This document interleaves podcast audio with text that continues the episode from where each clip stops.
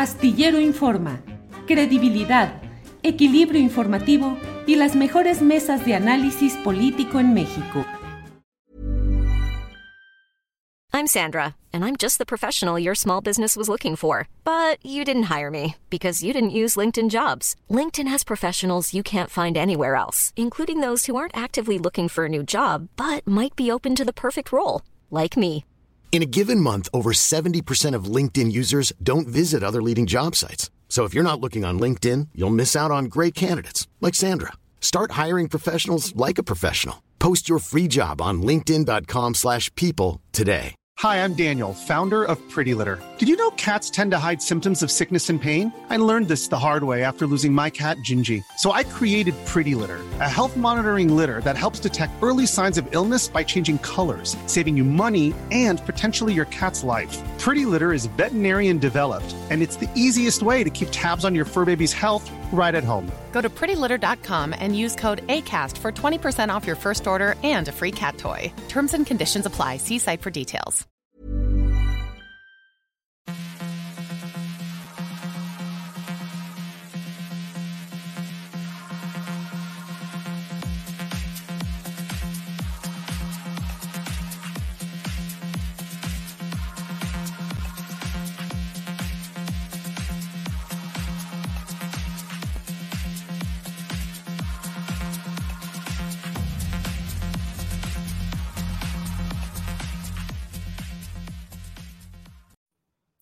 La una de la tarde, la una de la tarde, de, la tarde en punto, y ya estamos aquí en Astillero Informa. Muchas gracias por acompañarnos en este martes 11 de octubre de 2022. Gracias por estar con nosotros. Hay mucha información interesante, la verdad.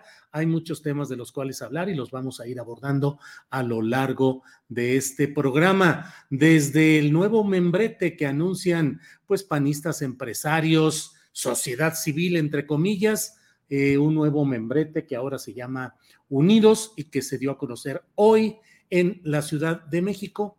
Son los mismos, con otra etiqueta, eh, pero bueno, aseguran que van a ganar la elección de 2024 y defienden al Instituto Nacional Electoral, entre otros puntos. Buscan una candidatura única de la oposición. Ya iremos hablando de todo esto más adelante con mi compañera Adriana Buentello. Hay desde luego pues más reacciones al libro denominado El Rey del Cash, que bueno, ahora se está convirtiendo en el Rey del PDF porque está circulando en las redes sociales por todos lados la versión en, en PDF que está siendo enviada a muchas personas, eh, de tal manera que bueno, a mí me llegaron ayer en la noche cinco versiones de, digo, cinco ligas para verlo en diferentes direcciones en este PDF. Bueno, hay muchos temas y mire, vamos a hablar sobre algo que pareciera que en toda la cascada de información importante y relevante que tenemos en el país, pues como que después de mucho ruido que hubo preelectoral, electoral, eh, en fin, ¿qué está pasando en Tamaulipas? ¿Cómo dejó Tamaulipas García Cabeza de Vaca? Para platicar precisamente sobre este tema es que vamos a hablar de inmediato con Marta Olivia López, periodista y directora de En un 2x3 Tamaulipas. Marta Olivia, buenas tardes.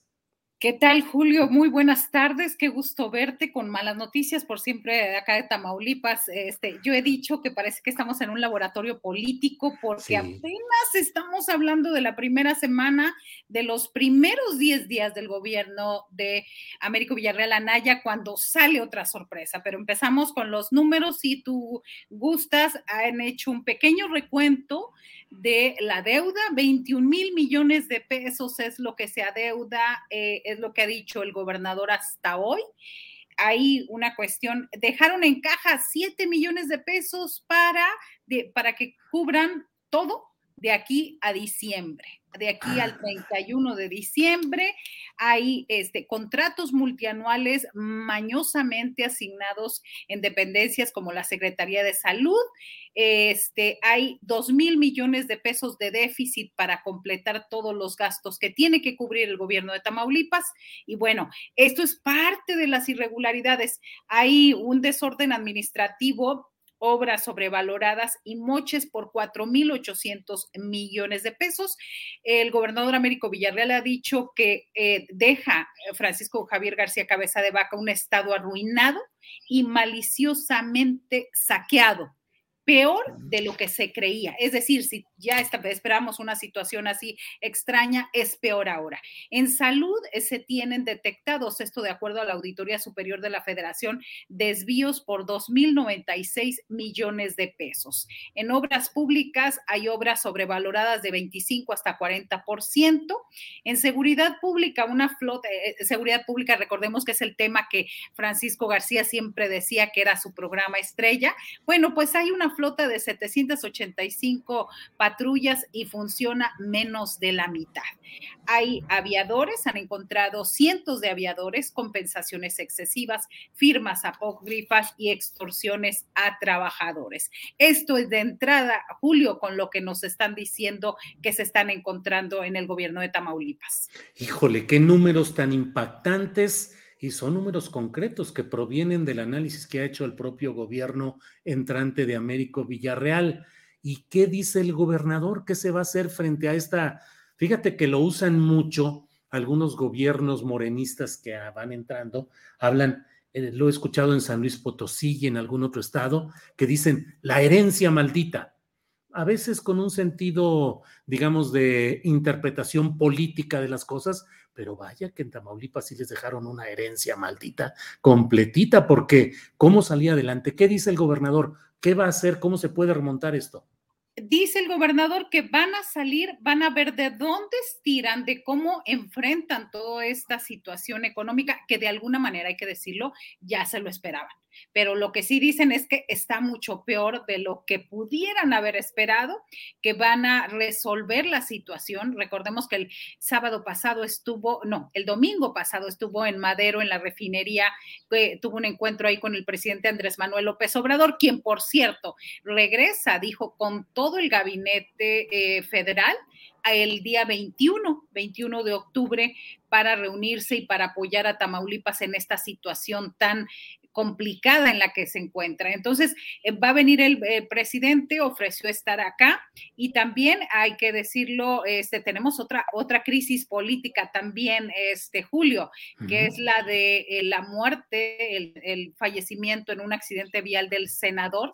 Faustino López Vargas, esto fue el sábado por la tarde, eh, él falleció junto con su esposa, dejó en la orfandad a 10 hijos y este, como él llegó por mayoría y era el suplente de Américo Villarreal, entonces, eso significa nuevas elecciones en Tamaulipas. Estaremos hablando de enero, febrero, que se estén dando las elecciones eh, de acuerdo al, al, programa. Significa que primero la mesa directiva tiene que declarar la vacante, la mesa directiva del Senado, luego hacer la convocatoria y luego notificar al INE para que se hagan estas elecciones. Así que el primer examen político electoral del gobierno de Américo Villarreal le llega justo en estos momentos. Oye, Marta Olivia, y no me digas que aquel, el, el, supuestamente habitante en Texas, García Cabeza de Vaca, podría intentar postularse para esa candidatura a senador? Tiene sus derechos políticos a salvo, Julio.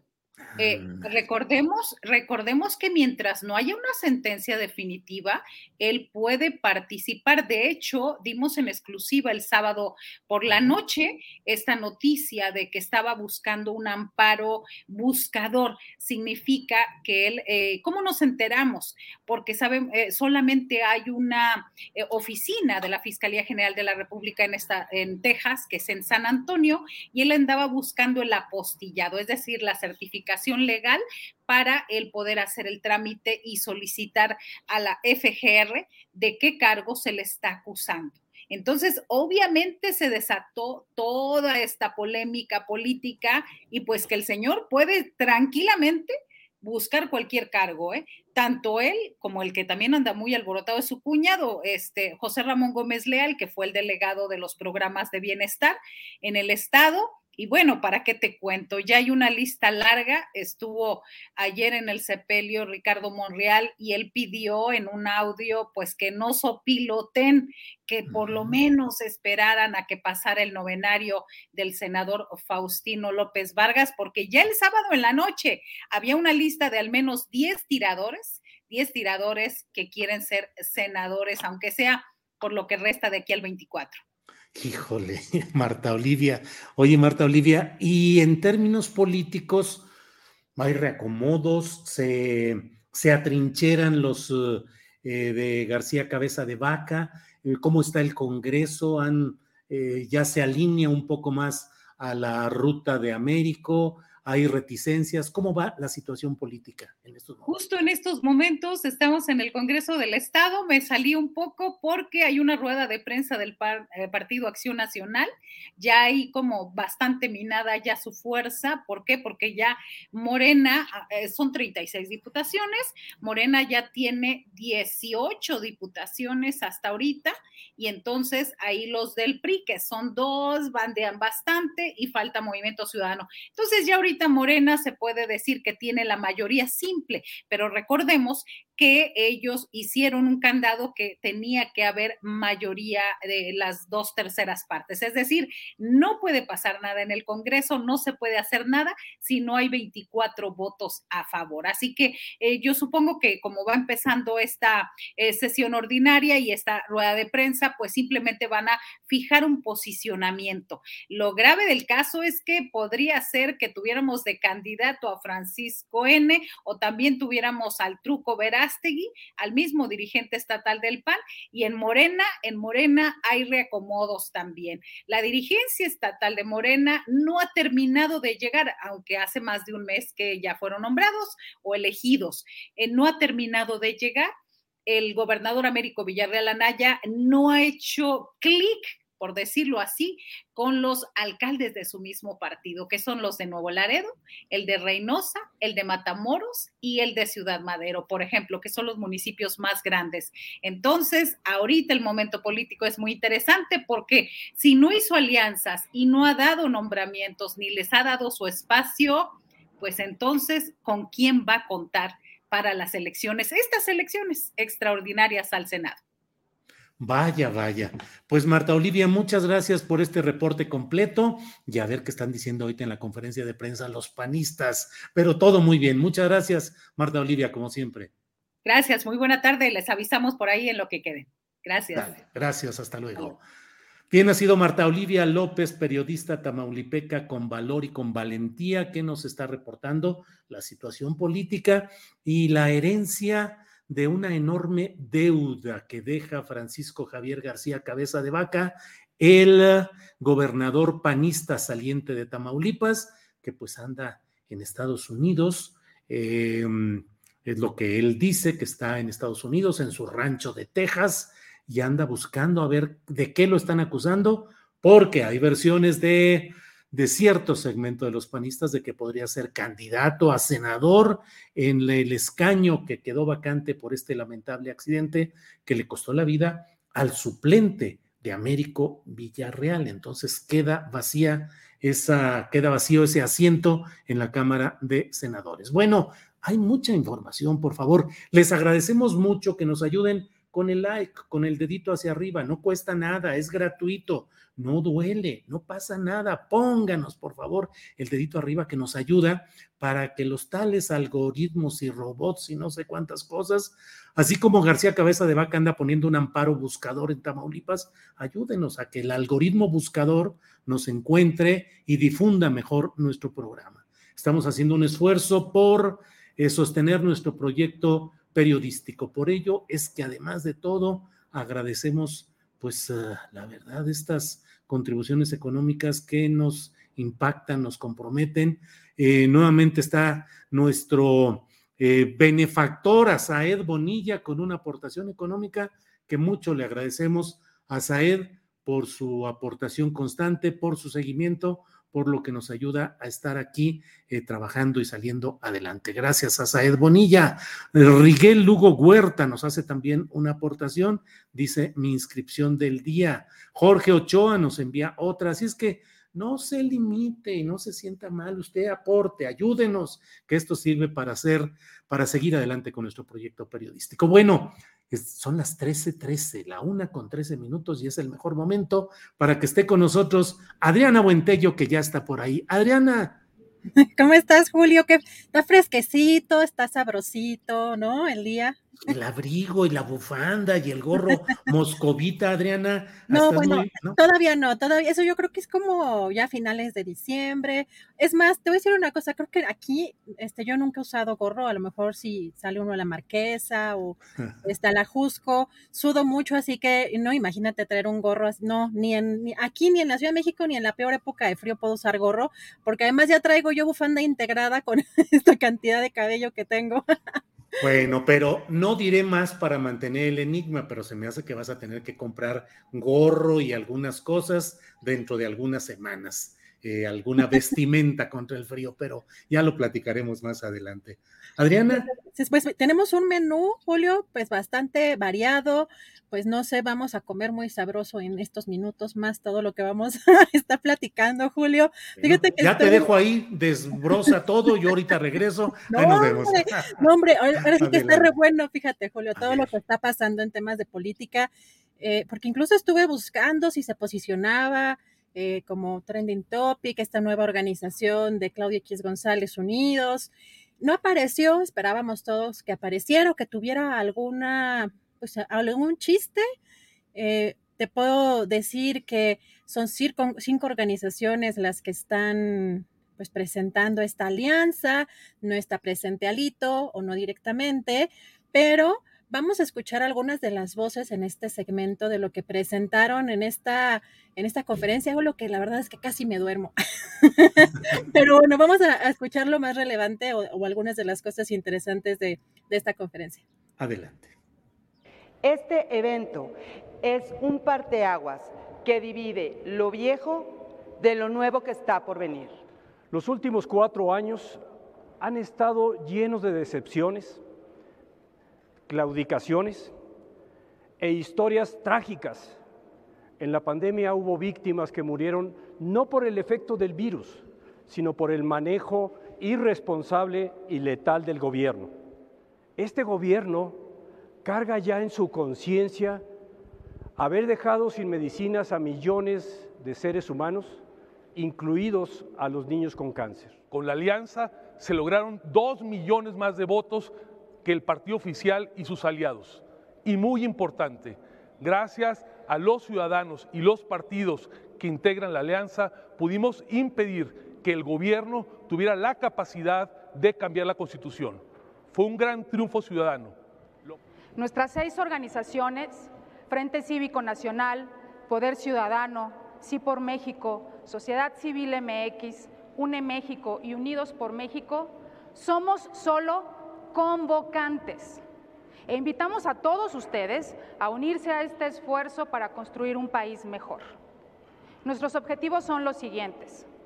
Uno, arribar a una nueva etapa de organización ciudadana que nos permita lograr de la manera más eficaz nuestras metas. Ya lo dijimos, es la hora de la ciudadanía. Te llamamos a ser protagonista en la construcción de nuestro futuro.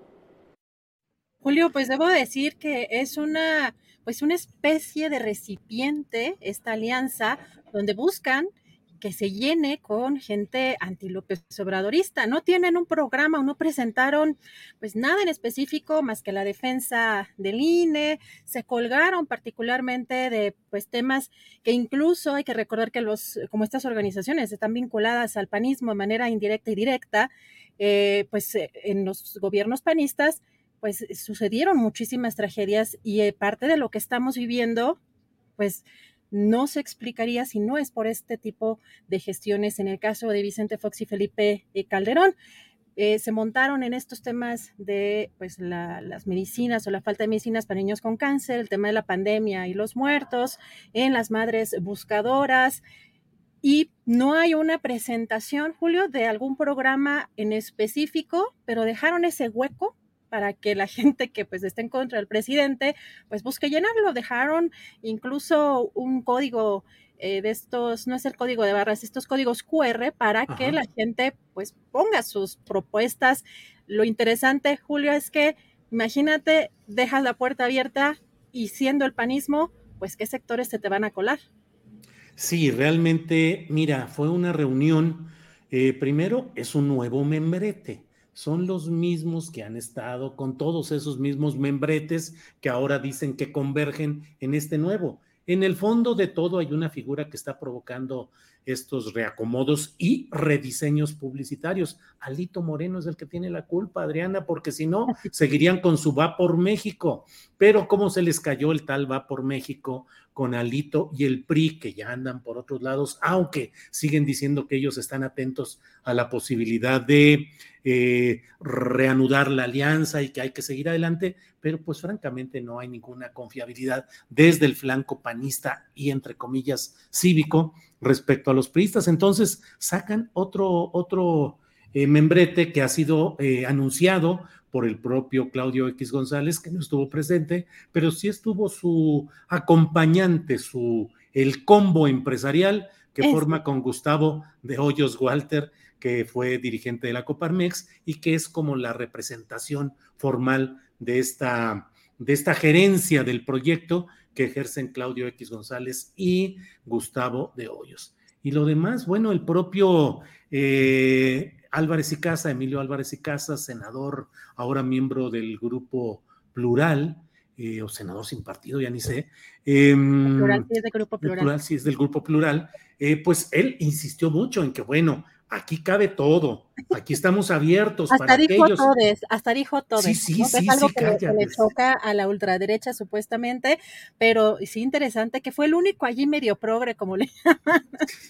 Sí, ese es del segmento progre. Y dijo, estamos abiertos a todo mundo, a los y dijo a los desencantados con el gobierno actual, a aquellos que votaron, pero que bla, bla, bla, estamos abiertos porque aquí, bla, bla, bla. Entonces, pues en esencia es lo mismo, es darle la vuelta con los mismos a lo mismo que es tratar de hacer, eh, forzar una candidatura única de los partidos, que en este caso pues sería forzar a MC, porque esto que hay es PAN, empresarios y entre comillas sociedad civil, que en esa sociedad civil es absolutamente de raigambre y de expresión panista. Es decir, es el PAN más el combo empresarial eh, Claudio X, eh, Gustavo de Hoyos y la disque sociedad civil. No van a ir mucho más allá de ahí, Adriana, creo yo.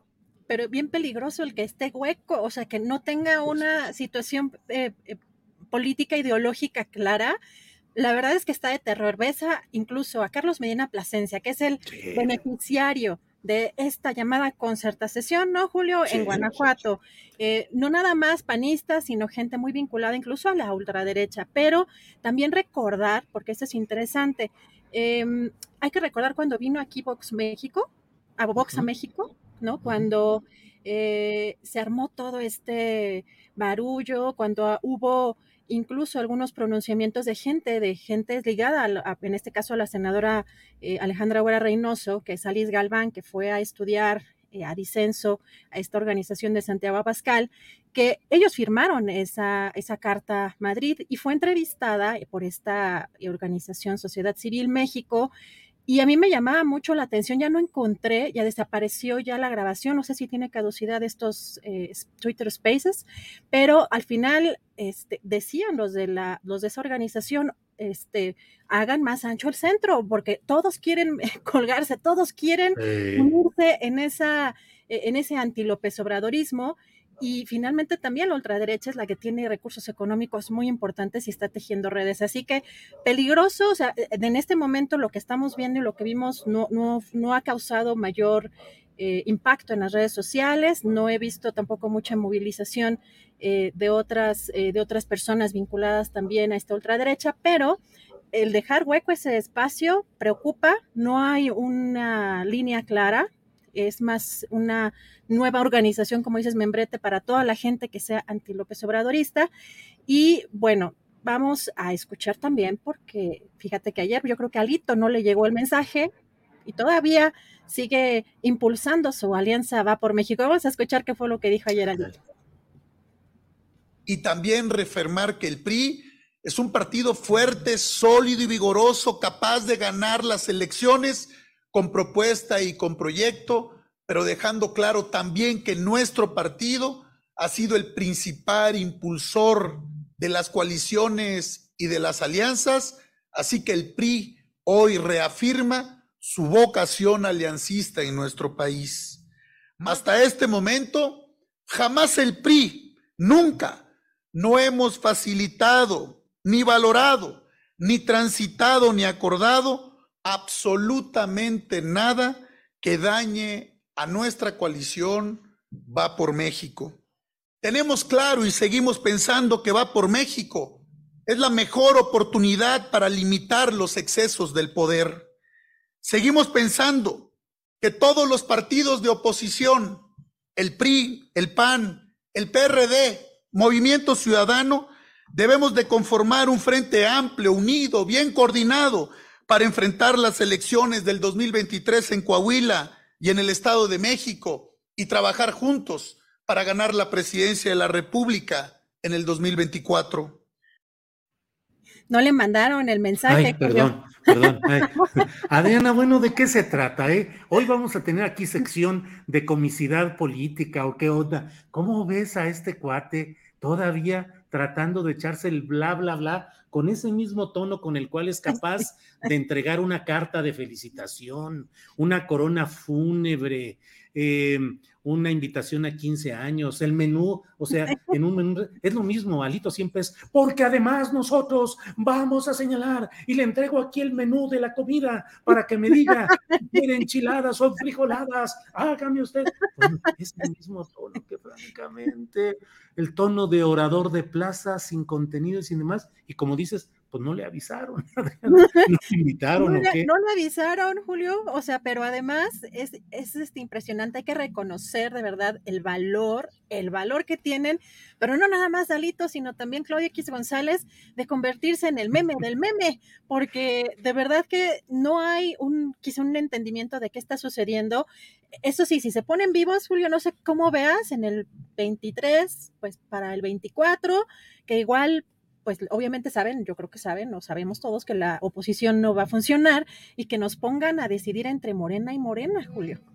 Pues sí, ¿por qué dices eso, Adriana Buentello? Estás aquí, eh, me, me voy a poner como si fuera este, lo que luego sale en el, en el Twitter y en todas esas. eh, ¿Qué es lo que estás eh, queriendo decir? ¿Estás queriendo dividir o qué? A ver, Ah, sí. explícate, Adriana Buentello. Ay, es que, perdón, se me olvida que hay mucha gente que ve las cosas en blanco y negro, pero bueno, fíjate, también hoy en la mañanera, también hay que reconocer que el presidente sabe colocar bien sus temas y justo el día de hoy, cuando se lanza esta organización o este nuevo membrete a la...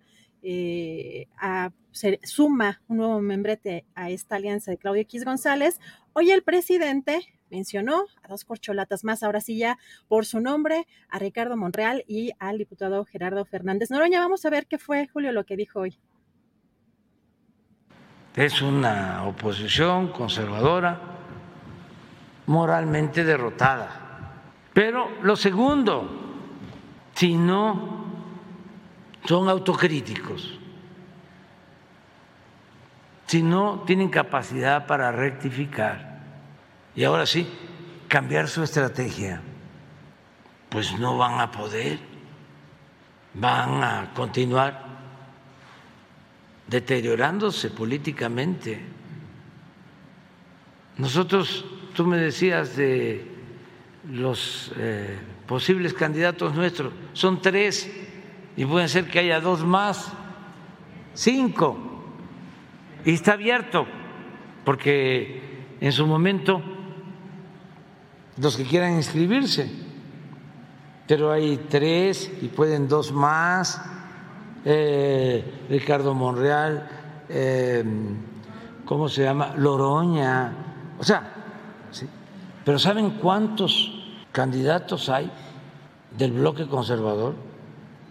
Estaba yo contando ayer, 38.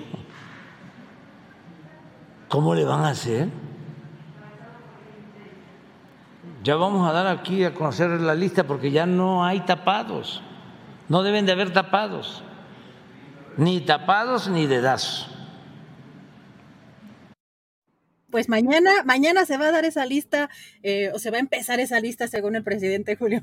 No, no, bueno, pues es que el show político de verdad lo arma el presidente López Obrador sabroso, porque mira, eh, dice, bueno, puede estar el que quieran, pero hay tres y probablemente pueden ser cinco. Eh, Ricardo Monreal, que mira, Diana, pues es el pago por el logro de aprobar en la Cámara de Senadores el asunto de la Guardia Nacional. Muchos se han mencionado que Adán Augusto López Hernández, secretario de Gobernación, que fue quien estuvo pues coacheando, dirigiendo a Ricardo Monreal, cuidando a Ricardo Monreal eh, en este proceso de la aprobación de la extensión de, las fuerzas militares en la Guardia Nacional, eh, le, se habla de que le prometió que el presidente lo recibiría con los demás senadores como una especie de reivindicación. Pues ya empezó hoy diciendo. Ahora, Ricardo Monreal ha dicho que él no le entraría al sistema de las encuestas porque ya sabe cómo se manejan. Entonces, el presidente le dice, ya te estoy incorporando, ya puedes entrarle al grupo de los que van a hacer sujetos de encuestas. Ya, ya será eh, cuestión de Monreal entrarle o no entrarle. Y luego lo otro, ¿cómo se llama? Y bueno, a menos que ya por mi ah. avanzada edad y mi oído ya endurecido me haya escuchado mal, pero creo que le dijo Loroña.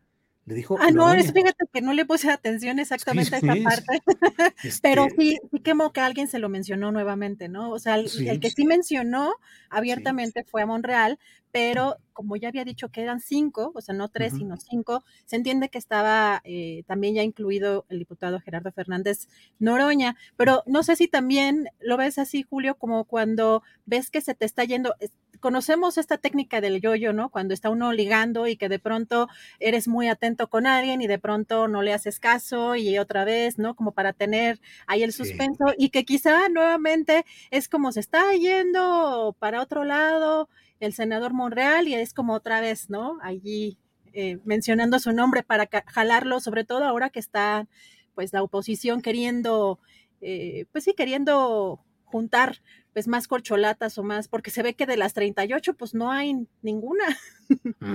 Sí, bueno, pues es que realmente, pues quienes los que se hablan son Enrique de la Madrid, em, eh, Lili Telles, que bueno, Lili Telles encarna lo que es la aspiración pues de este grupo opositor. Pero, pero fíjate, te voy a decir una cosa que eso sí me pareció de llamar la atención. Ese tono tan violento de Lili Telles y que además a mí me parece que es lo que representa las ultraderechas en este momento de lo que están haciendo y cómo están haciendo las redes, no fue el tono en el que se presentó esta organización, quizá por, precisamente por eh, queriendo involucrar ese sectores también medio progres, entre comillas, como el, en el caso del senador Álvarez y Casa, pero sí me llamó eso la atención. Sí se colgaron de algunos eventos que magnificaron, de todas estas tragedias que han sucedido en este gobierno, pero ese tono lilitellesco no me pareció verlo. Sí, es cierto, es cierto. Y además también pienso que en terreno del, de la evaluación política interna que tienen que hacer los opositores, pues saben que ese discurso rupturista y incendiario y estridente de Lili, pues es solo para tratar de ganar puntos en esta carrera de popularidad, pero que en el fondo eso no es una propuesta que puedan sostener o defender. Imagínate Lili Telles de presidenta de la República con ese tipo de, de antecedentes eh, oratorios, pues no, no ayudaría y no podría, digo, es casi impensable, pero bueno. No, es la, versión femenina del de Frena, ¿cómo se llama? Lozano, ¿no? Sí, de Gilberto Lozano, que también, que le echa también bronca a Gilberto Lozano, ya ves todo lo que le ha dicho a la propia Lili Telles. No, no porque coincidan, sino porque es como la, el modus operandi, ¿no? sí, sí, sí.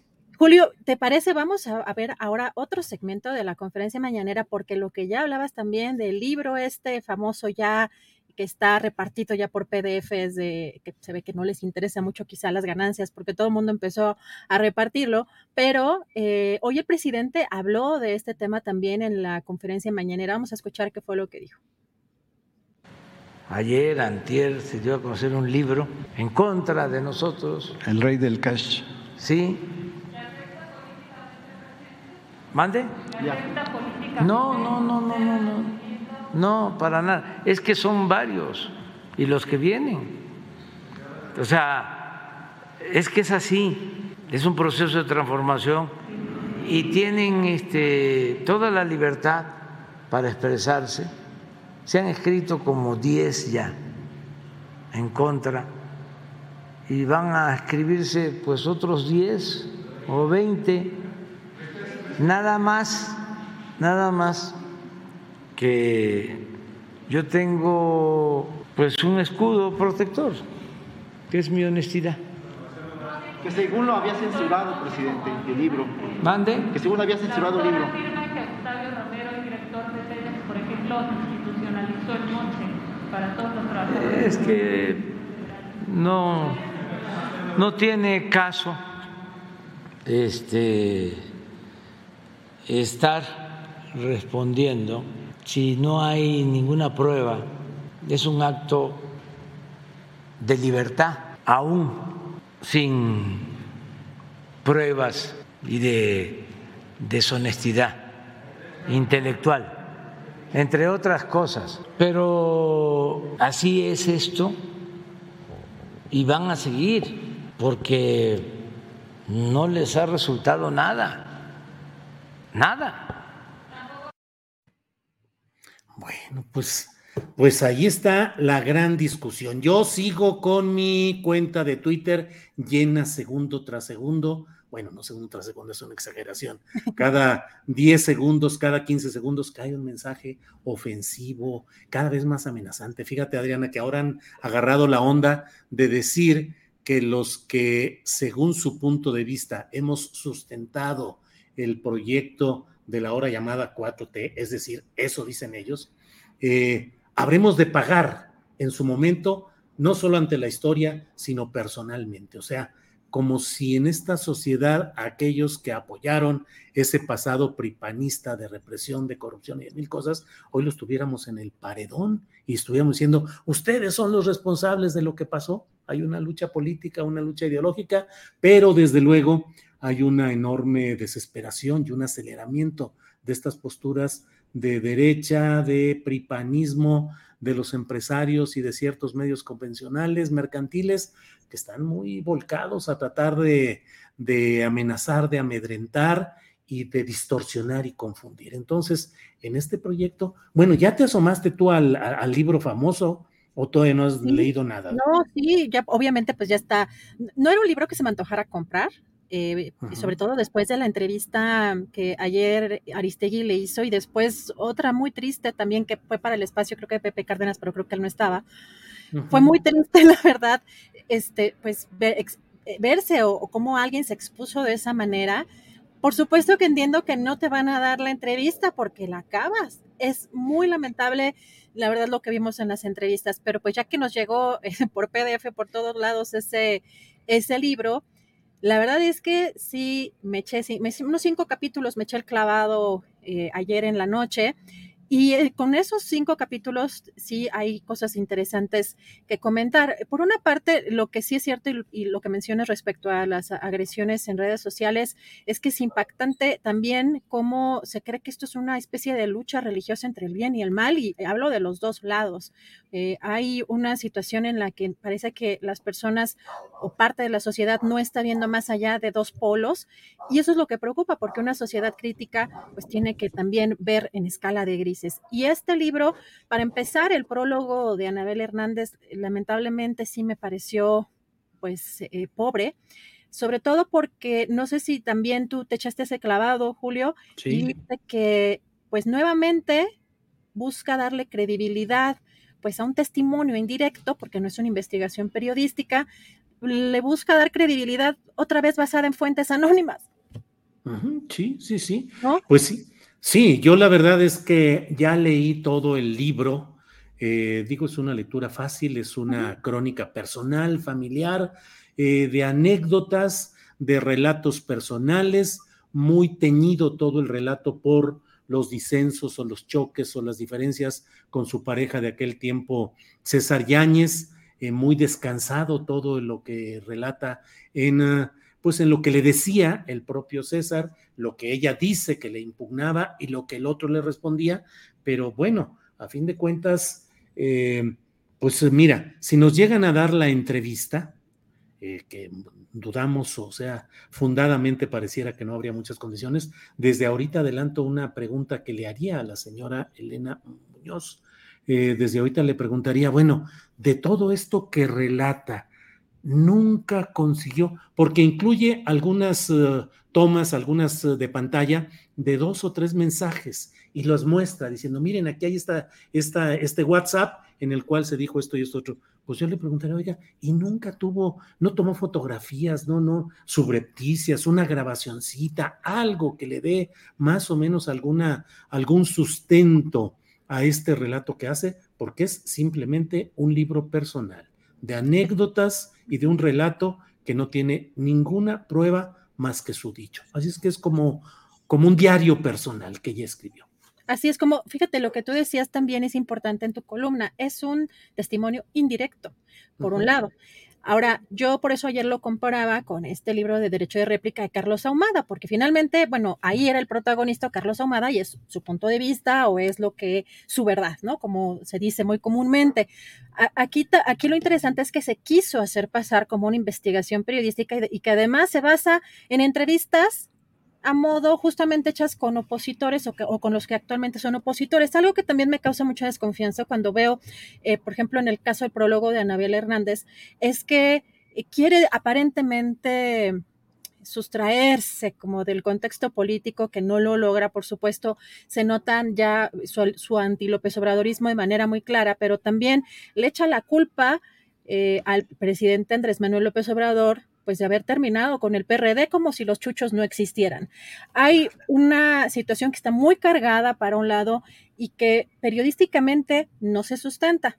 Hay que, creo que sí tiene algunos datos a los cuales de interés público, a los cuales se les podría dar un seguimiento ya periodístico, pero como lo quieren vender, no, no, pues no, no, es más, creo que no ha causado el impacto que estaban eh, esperando. Lo que sí me parece, Julio, muy lamentable es que haya violencia de género. Eh, se convierte en un TV novelas, eh, sobre todo se ve que hay un rencor, un resentimiento de esta persona contra algunos personajes, obviamente contra su ex marido, pero también contra eh, Beatriz Gutiérrez Müller, hay, hay una serie de, señalamientos de infidelidades y de cuestiones íntimas que son muy deleznables o me parecen impresentables, eh, no solamente que no es parte ella protagónica de la historia, sino eh, como un testigo indirecto. Así que sí, esa es la parte que me, llama mucho la atención de este libro. Está escrito con mucho resentimiento, con, con muchas valoraciones ya también eh, de ese rompimiento o pues ya de ese anti-López Obradorismo, lo cual también creo que le quita mucha seriedad a, un libro incluso testimonial, Julio. Así es, Adriana. Hay muchas cosas que podemos ir platicando. Dejemos para un poquito más adelante este tema que tanto insisten, de que dicen, es un libro eh, y el testimonio es prueba. No es cierto. El testimonio, para que sea una prueba judicial, debe llenar ciertos requisitos debe ser valorada por un juez y tiene el juez que discernir si ese testimonio incluye mentiras o verdades, versiones o percepciones. Y no todo testimonio es válido como una prueba, de ninguna manera. Al contrario, hay una serie de requisitos y de procedimientos para que se pueda valorar si realmente ese testimonio es una verdad jurídica, porque de otra manera, pues cualquiera acusa a quien quiera y dice, pues yo te acuso, y es mi testimonio, fíjate, porque yo, a mí me platicó un amigo, me platicó mi esposo, mi esposa, mi pareja, o leí en un, en pintada en la pared algo y te acuso de esto, y es mi testimonio. Yo lo vi, yo vi pintado ahí, yo escuché, es mi testimonio, ¿no? Aquí en este caso es un testimonio indirecto y bueno, en fin, pues tenemos todavía mucho material para platicar, Adriana. Al rato spoileamos más. Sí, ya, ya, Bueno, órale, Adriana. Hasta el rato. Sí, gracias. Bueno, hoy es el martes 11 de octubre, es la una de la tarde con 42 minutos. ¿Y qué cree usted? Como es martes, los martes se platica con Carolina Rocha, que ya está por aquí. Carolina, buenas tardes. ¿Cómo estás, querido Julio? Llegué, mira, rayando, corriendo, corriendo. ¿Por qué? ¿Dónde andabas, Carolina? Tenía una reunión muy importante en el Twitter Space con Claudio X González. No le Oye, te voy a decir para que veas mi nivel de desinformación. Desgraciadamente tuve que entrar a un curso y le hice como la niña chiquita que hace trampa. Dije, bueno, trampas, si de trampas hablamos, pues igual y vale la pena hacerla por Claudio X González, o sea, pues ¿no? Ya estamos en, ya estamos en, encarrerados. Encarrerados, pues ya es lo mismo. Entonces, mientras estaba el, el, curso, pues que me meto, le bajo el volumen y me meto a los spaces de Twitter a ver qué es lo que estaba ocurriendo con este, oye, con esto, unidos, unidos, podemos, como decías tú. Entonces yo dije, no, no, no, no, tullidos, tullidos que están sin el PRI. Ahorita mismo veo de qué trata este asunto. Y y pues están un poco, pues, ¿qué te diré yo? Sumidos, sumidos en, en, la desdicha, Julio, porque te voy a decir por qué. Porque aunque no pude oír nada, yo veía el numerito y decía 600 personas, este, 525, y entonces dije, ah, caray, toda esta expectativa, todos los dinerales que se le atribuyen al señor X, como tú le llamas al estimado Claudio González, que te voy a decir que es muy agradable cuando uno trata con él, es una persona de verdad, Julio, no estoy mintiendo, con, buena disposición. No te voy a decir que buena sangre, porque la verdad es que a él le desencajó sumamente cuando llegó Andrés Manuel al gobierno y, y ahí empezó a tirar pura mala onda en, en su Twitter y se desencaja. Pero si uno obvia esa personalidad que él tiene, es, es, una persona de muy, muy amable, de buena disposición, este, hasta de buen corazón, van a decir en la Fundación Televisa, que dirigió durante tanto tiempo. Pero muchos amigos no. Julio, ¿sabes lo que es hacer un space, un lanzamiento y que solamente 600 personas te estén viendo y entre ellos la metiche de Carolina Rocha, que además los tenía en mute, pero bueno, dicen que no me perdí nada. Eh, Hernán Gómez Bruera, ahí lo vi, que también andaba ahí de metiche para ver si, si, veía si estaban unidos o sumidos en qué miseria, ¿no? Este, luego vi que estaba pues Crespo y estaba Naranjo y estaban pues el grupo de siempre, los abajo firmantes. Acosta Naranjo. Exacto, Acosta Naranjo. ¿Cómo le llamé? Sí, naranjo, pero. Ah, yo pensé que naranja mecánica. De todas maneras, como ya está más cerca del Movimiento Ciudadano y Movimiento Ciudadano es el futuro del PRD, porque el PRD no da dos, este, en fin. Y entonces me llevó este, esta, esta falta de quórum a preguntarme lo siguiente. Justamente el día de hoy escuché una entrevista de Acosta Naranjo em, con Ciro Gómez, le iba diciendo que en realidad este, iban a apoyar más de 300 líderes de opinión. Olvídate tú 300 ciudadanos. ¿Para qué quiere uno un ciudadano normal que va y vota y que le hace así a su boleta, que es un ser ordinario? Ellos no quieren eso liderazgos, líderes empresariales.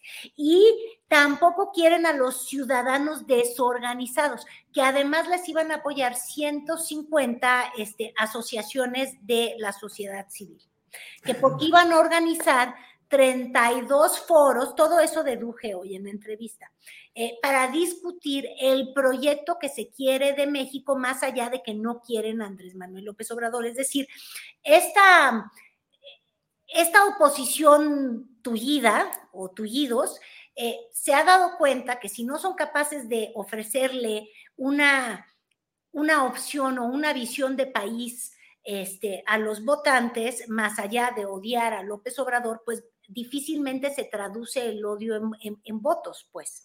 Entonces, pero dije, a ver, 300 más 150, ah, no son capaces ni de convocar a una persona cada uno. Ay, qué falta de éxito, de, realmente sentí muy feo. Julio. Sentiste feo, Carolina. Ay, no, sí, este... sí sentí la, la, la, derrota moral a todo lo que da. Oye, pero es que son los mismos dándole vuelta y vuelta con un membrete y con otro y ya lo anuncian Frente Cívico Nacional y ya lo anuncian Sociedad Civil México, y ya lo anuncian, pero son, en el fondo, son los mismos que van rolando, que se van rolando entre ellos y solo cambian ahora con este membrete de un título que se ha prestado para todos los memes del mundo. Hundidos. ¿Qué les han dicho? Hundidos, tullidos, uh -huh. yo, este, uh -huh. sumidos en, sí. en, en, la desdicha. ¿Qué más has escuchado, Julio? Pues esos fundamentalmente, y bueno, el pitorreo respecto al, al emblema que usaron, el logotipo específico, que pareciera entre una combinación de una cadena televisiva estadounidense. La eh, NBC. pues sí, la NBC. Pareciera también. Como Flor de dice, Loto. Flor de Loto, Aunque un maguey. tienen paz y tranquilidad en su alma, están todos tienen un hilo conductor que es. Eh, eh, ¿Cómo odian, de verdad? Ellos, mira, prefieren que México se meta en un conflicto bélico, es decir, que México se declarara prorruso y hiciera la guerra, ah. prefieren eso para decir tengo razón, que el hecho de que no sea cierta tal especulación. O sea, eh, pre prefieren las vilezas más grandes de los militares para tener razón que, que no tenerla, ¿sabes? Es una uh -huh. cosa tremenda, pero te interrumpí. No, no, no, no, no. Flor este, de Loto. Sí, Flor de Loto, eh, el maguey, que dicen que es como una invitación a cierto político expanista para que vaya viendo que ahí habrá mezcal o tequila. Ay, este... no seas así de calderonista, ya para. No, pero si yo no dije ni siquiera nada, Carolina, yo no dije ni calderonista. Además son rumores, son rumores, y ya uno debe de sacar los rumores de la, de la charla política. ¿Tú crees? Bueno, ya sabes que además eh, de las versiones que hay sobre eso, pues hay acusaciones de algunos que fueron sus propios miembros de su equipo, pero bueno, brinquémonos lo del maguey, el tequila y el mezcal. Oye, pero es un maguey que no tiene rojo, ¿eh? Acuérdate, eso sí lo noté yo desde ayer. Uh -huh. No sé si viste que su logotipo de Flor de Lota o de la NBC, el único color que ya no venía incluido era el rojo, yo creo que porque se han sentido tan traicionados por el PRI. Y ahora el PRI está promoviendo incluso el día de hoy discusiones de ley como la, la, la prohibición, por ejemplo, de los toros, juntitos el, el verde, Morena y el PRI. Vaya, vaya. No, y entonces, no, no, no, no, Y entonces dices que el tercero en discordia, quien va a resolver esto es MC de Dante Delgado. Pues sí, MC de Dante Delgado.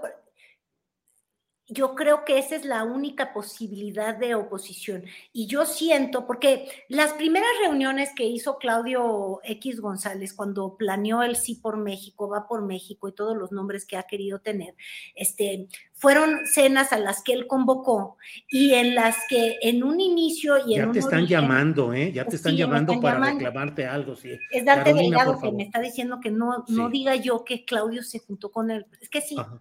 Lo intentaron brutalmente y el movimiento naranjo, digo, el movimiento naranjo, Movimiento el Costa movimiento Naranjo. naranja trae otra idea en la mente, no van por el 2024.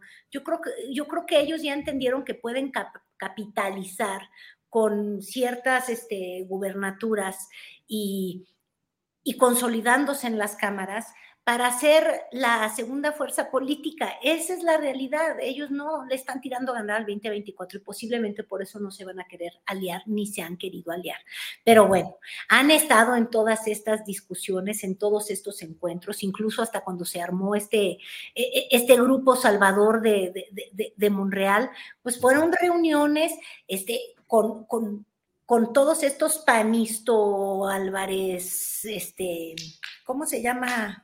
Emilio Álvarez y Casa. Sí, Eh, sí, sí. to- todo este grupo que, que, son, que dicen que el- odian a los partidos guácala, pero ahí andan metidos en, en el PAN, en el PRI, pero ya no el PRI, ya por fin se lo pueden sacudir porque el PRI le dio por irse con, con Morena, lo cual Morena debería estar muy apenado, pero bueno, este, el asunto, mi querido Julio, es que, que qué día tan movidito y, oye, qué petardazo lo del rey del cash, ahorita ya lo hablamos. ¿Cómo viste? ¿Cómo viste ese asunto? Leí también tus tweets en los que decías lo que se acusa se debe probar y lo que es eh, el rigor periodístico. ¿Cómo lo has visto este tema, Carolina? Fíjate, Evidentemente no es un libro periodístico y yo creo que eso lo sabe la misma Elena Chávez desde un principio porque ella ha escrito que es una, ¿qué dijo? Es un libro testimonial o como quien dice es, es lo que sale de su ronco pecho. Y yo sí te quiero confesar que yo a ella le tengo un, aprecio. Em, Casualmente, tendría que decirte que la conocí cuando estaba ella trabajando en seguridad pública, ¿te acuerdas? Con Joel Ortega. Sí, sí. Ella era la encargada de comunicación social y no es que yo quiera decir el nombre de Joel Ortega que tiene un pleito casado con Marcelo Ebrard y no vaya a decir don Enrique Galván que dice que esto es un, este es un libro para desviar la, la trayectoria presidencial de Marcelo Ebrard, pero bueno, ella era muy cercana a a Joel Ortega, archienemigo, sí, de, de, Marcelo Ebrard. Trabajaba en seguridad pública y tuve la oportunidad de ir alguna vez a cenar a su casa, este, con César, fíjate, eh, una, pues una de estas casas horizontales por ahí en, eh, si no estoy mal, por Cuapa, Vaqueritos, este, más hacia el sur de donde estoy yo, este, chiquilla, es decir, cuando yo vi el título y capté que era Elena, dije, rey del cash, y más como lo estaba vendiendo la oposición, como que nos íbamos a dar cuenta que el círculo cercano a López Obrador eran adictos al dinero, les gustaba vivir como marajás de Pocahú, y yo decía, pero pues si ella no vivía como marajá de Pocahú, ¿no? este, en, en realidad, eh, gente muy sencilla. Y por eso te digo, yo le tengo mucho cariño. Y también sé, y, lo sé de, cerca y de cierto, y por eso no quisiera jamás unirme a, a estas discusiones que obviamente le estén presentando como una mujer despechada, como si las mujeres por despecho pudiéramos hacer cualquier ruineza. E, en fin, no sé, se me hace duro y cruel porque lo que sí sé es que ella pasó muy mal momento y muy mal rato eh, en, su en su separación con César Yáñez. y, si nos podemos hablar ahora sí que de, de mujer a mujer, mi querido Julio, si me pongo a hablar desde mi lado muy femenino, sí te quiero decir que yo al menos sí, cuando fue esta separación, cuando vi a, a César rehacer su vida con esta mujer tlaxcalteca poblana bueno, digo poblana porque la boda fue en todo lo alto allá, además. Sí, sí te entra una sensación de decir, oye, esto es como la ironía o la desgracia que le pasa a las mujeres que son este, la, esposa o la pareja de toda la vida de un músico que nada más no da una, ¿no?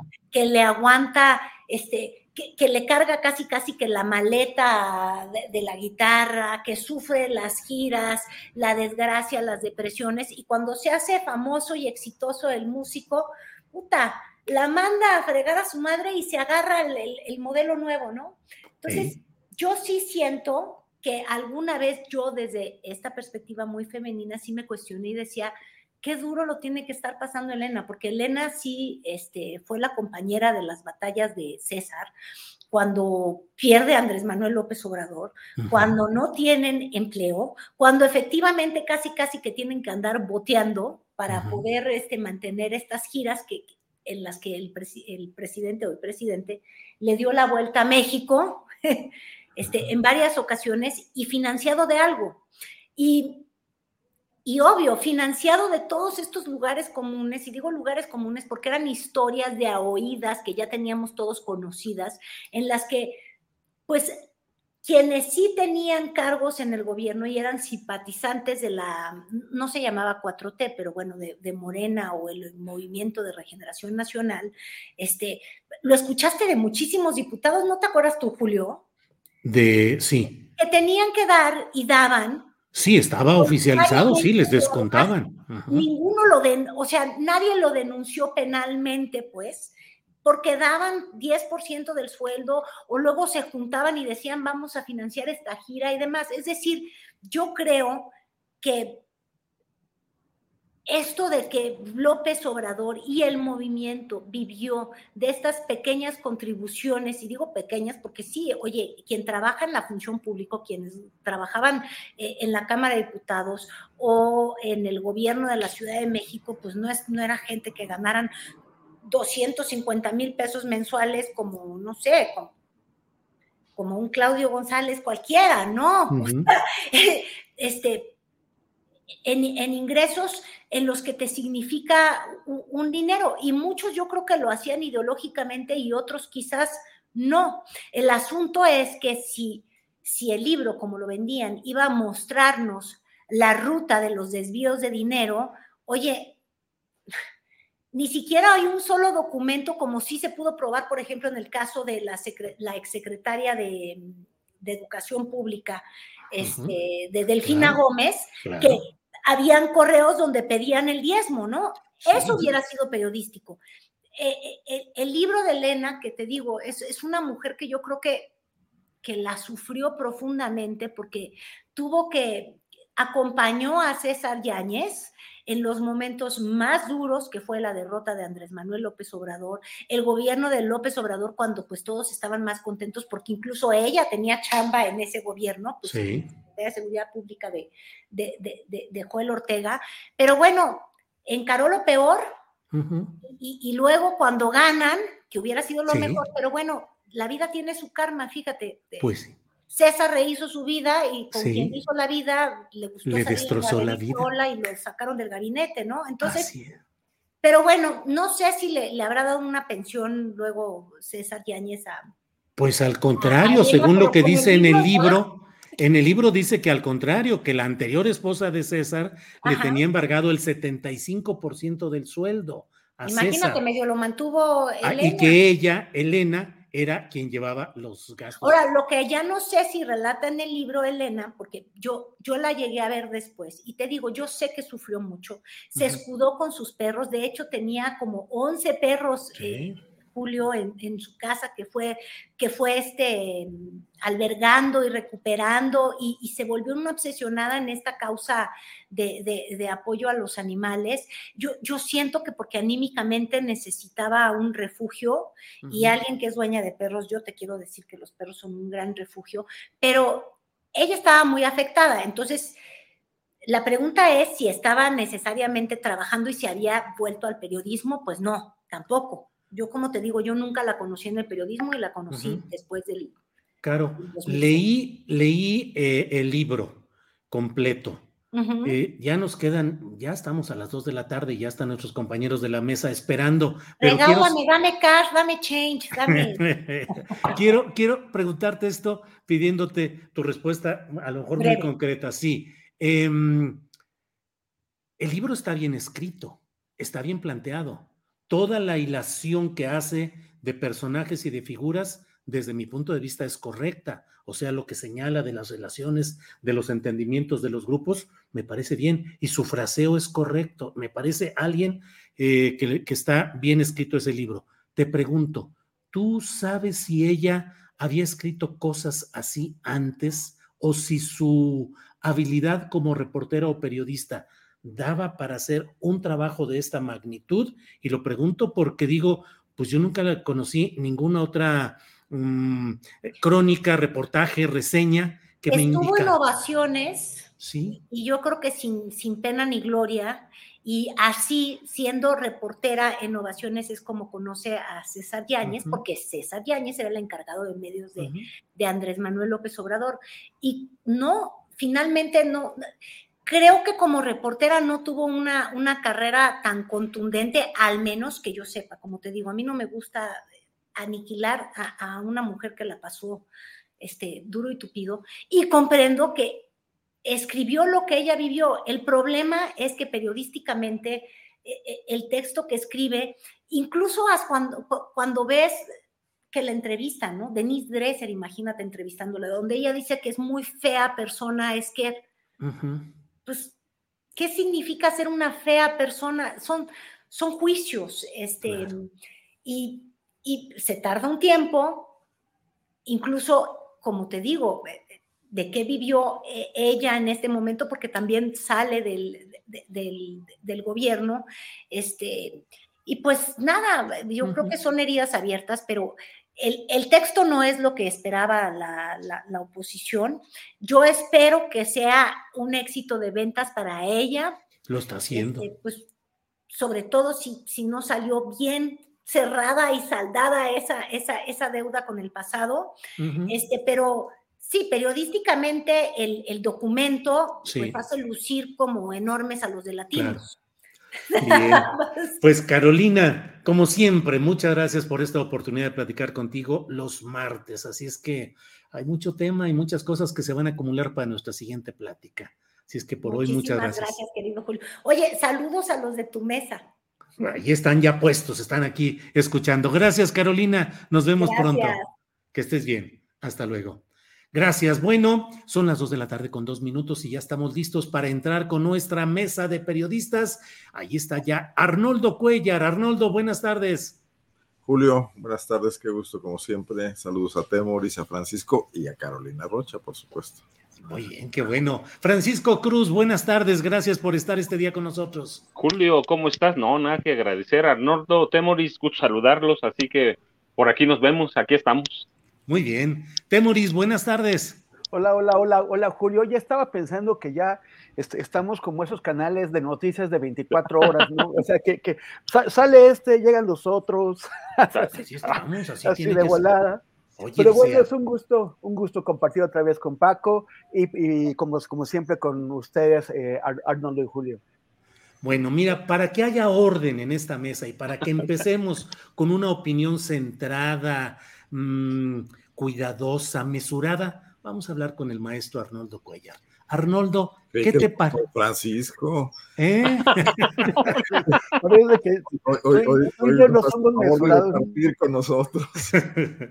Arnoldo, ¿qué dices, Temoris? Hasta la bola. Que, que, que, ni Paco ni yo somos mesurados ni cuidados, somos puro fuego. Sí, sí, sí, duro, duro. Pero Arnoldo siempre es la voz sensata, la que tiene equilibrio, la que. No, hombre, no, no, no. Arnoldo, dinos qué opinas de del libro que está en el escándalo ahorita del el, rey del cash. ¿Para qué te digo o te planteo preguntas o comentarios en general? ¿Cómo lo ves? bueno, sí, confieso que no lo he leído, no he leído el prólogo y me ha llegado como por 20 chats distintos, pero tengo mejores lecturas que, que, leer en este momento, Julio. Y ya escuché, ya escuché tu reseña y me quedo con eso, pues o sea, me dices, no hay nada nuevo, es una bola de chismes. Hay chismes mejor contados de escritores de primer nivel, de temas más trascendentes. Bueno, a ver, pero no sé, y coincido mucho. Y yo que decía que iba a ser el mesurado, que iba a ser el aquí, a equilibrar, mira nomás. Arnoldo, síguele adelante, pues. A ver, el libro es un episodio más de una larga cadena de acontecimientos desafortunados, de cómo pegarle, cómo detener, cómo frenar a López Obrador en ese error de, sus opositores, respetables opositores que tienen un, no sé, juntos todos, eh, reunidos, quitando sus diferencias, quizás hasta un 50% eh, de, de, seguidores o de opinión favorable. López Obrador trae el otro 50, 51, 52%. Pero yo dudo mucho que la gran masa de gente eh, a la que todos conocemos, todos tenemos a alguien cercano, un hermano, un primo, que, que, no está contento con López Obrador. Bueno, nosotros mismos lo hemos externado muchas veces aquí, estamos en desacuerdo con muchas, eh, muchas y muchísimas, diría yo, decisiones de este gobierno, acciones de este gobierno, políticas de este gobierno. Pero lo que, lo, lo, que, lo que está muy claro es que el López Obradorismo, la cuarta transformación, es el triunfo de un político que aprovechó todos los errores de la vieja clase política para encumbrarse sobre ella y para vender esperanza. Que no haya logrado concretar eso, y no es la primera vez que nos pasa, creo que Fox fue el primero que inauguró ese camino y creo que México está cansado de políticos que le vean la cara y creo que López Obrador al final del día se va a sumar un poco a esa larga cauda de políticos que ofrecen cosas que luego son incapaces de cumplir por muchas razones. Quizás no es el momento de, entrar a analizar por qué, ¿no? Pero quienes están compitiéndole hoy electoralmente y que ven a explicarse los tiempos y que ven que va a haber elecciones y que no tienen candidato y que como le hacen y las encuestas no les dan, etcétera, están insistiendo en ese camino de que el tema es desprestigiar a López Obrador. Y lo único que está ocurriendo es, es, esto. Digo, estamos como en la, como en la lucha de, de, de Putin contra Zelensky, ¿no? Empantanados absolutamente, cada uno dueño de sus versiones y de sus, de sus territorios y sufriendo represalias la gente que menos la debe ni menos la teme, que es el pueblo, los habitantes de las zonas pro-rusos o, o, patriotas ucranianos, ¿no? O sea, aquí estamos entrampados con una clase política que no ofrece ninguna solución a ningún problema real de este país, pero que tiene para darse hasta con el mazo de lo mal que lo hacen los unos y los otros. Y a nosotros nos queda claro que todos lo hacen mal.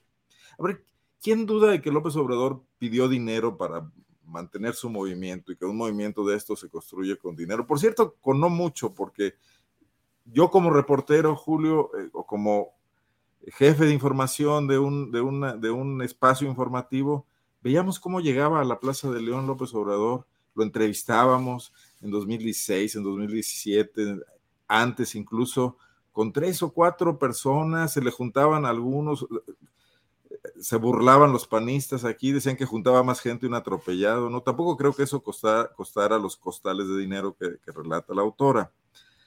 Eh, pero de todas maneras, eso no va a convencer a nadie de los que creen que López Obrador representa una posibilidad de que las cosas mejoren aquí en este país. Como tampoco ninguna defensa que hagan va a convencer a los otros de que es el peor político que hemos tenido.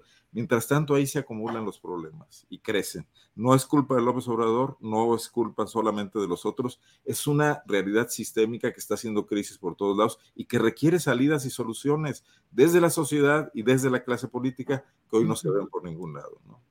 Gracias, Arnoldo. Francisco Cruz, pues ya que decimos, después de todo lo que ha dicho Arnoldo Cuellar, ya nomás le aplaudimos y adelante. Y, nos vamos. No, no, mira, este, yo, yo, yo lo empecé a leer ayer, yo te planteé, yo vivo en Tierra Caliente.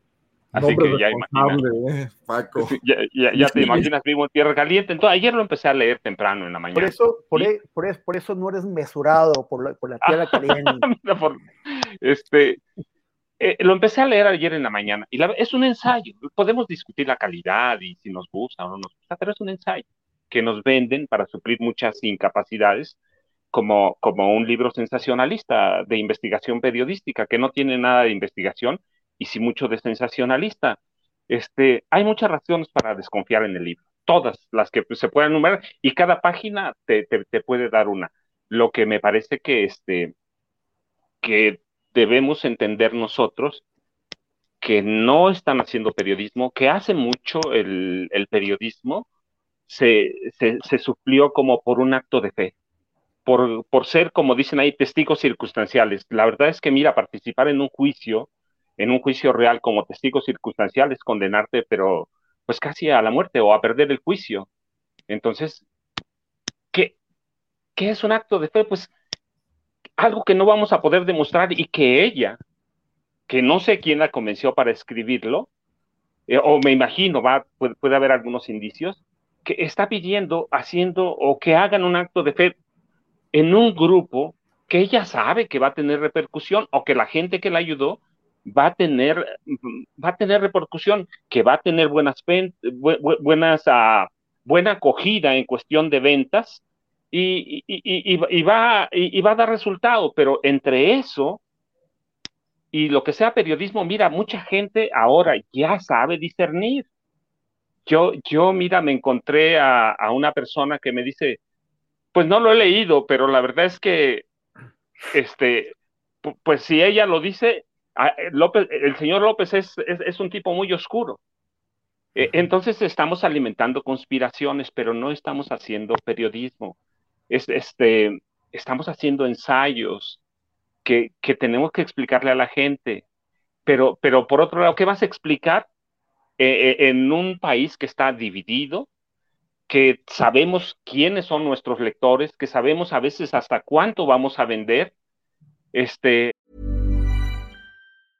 Hey, I'm Ryan Reynolds. Recently, I asked Mint Mobile's legal team if big wireless companies are allowed to raise prices due to inflation.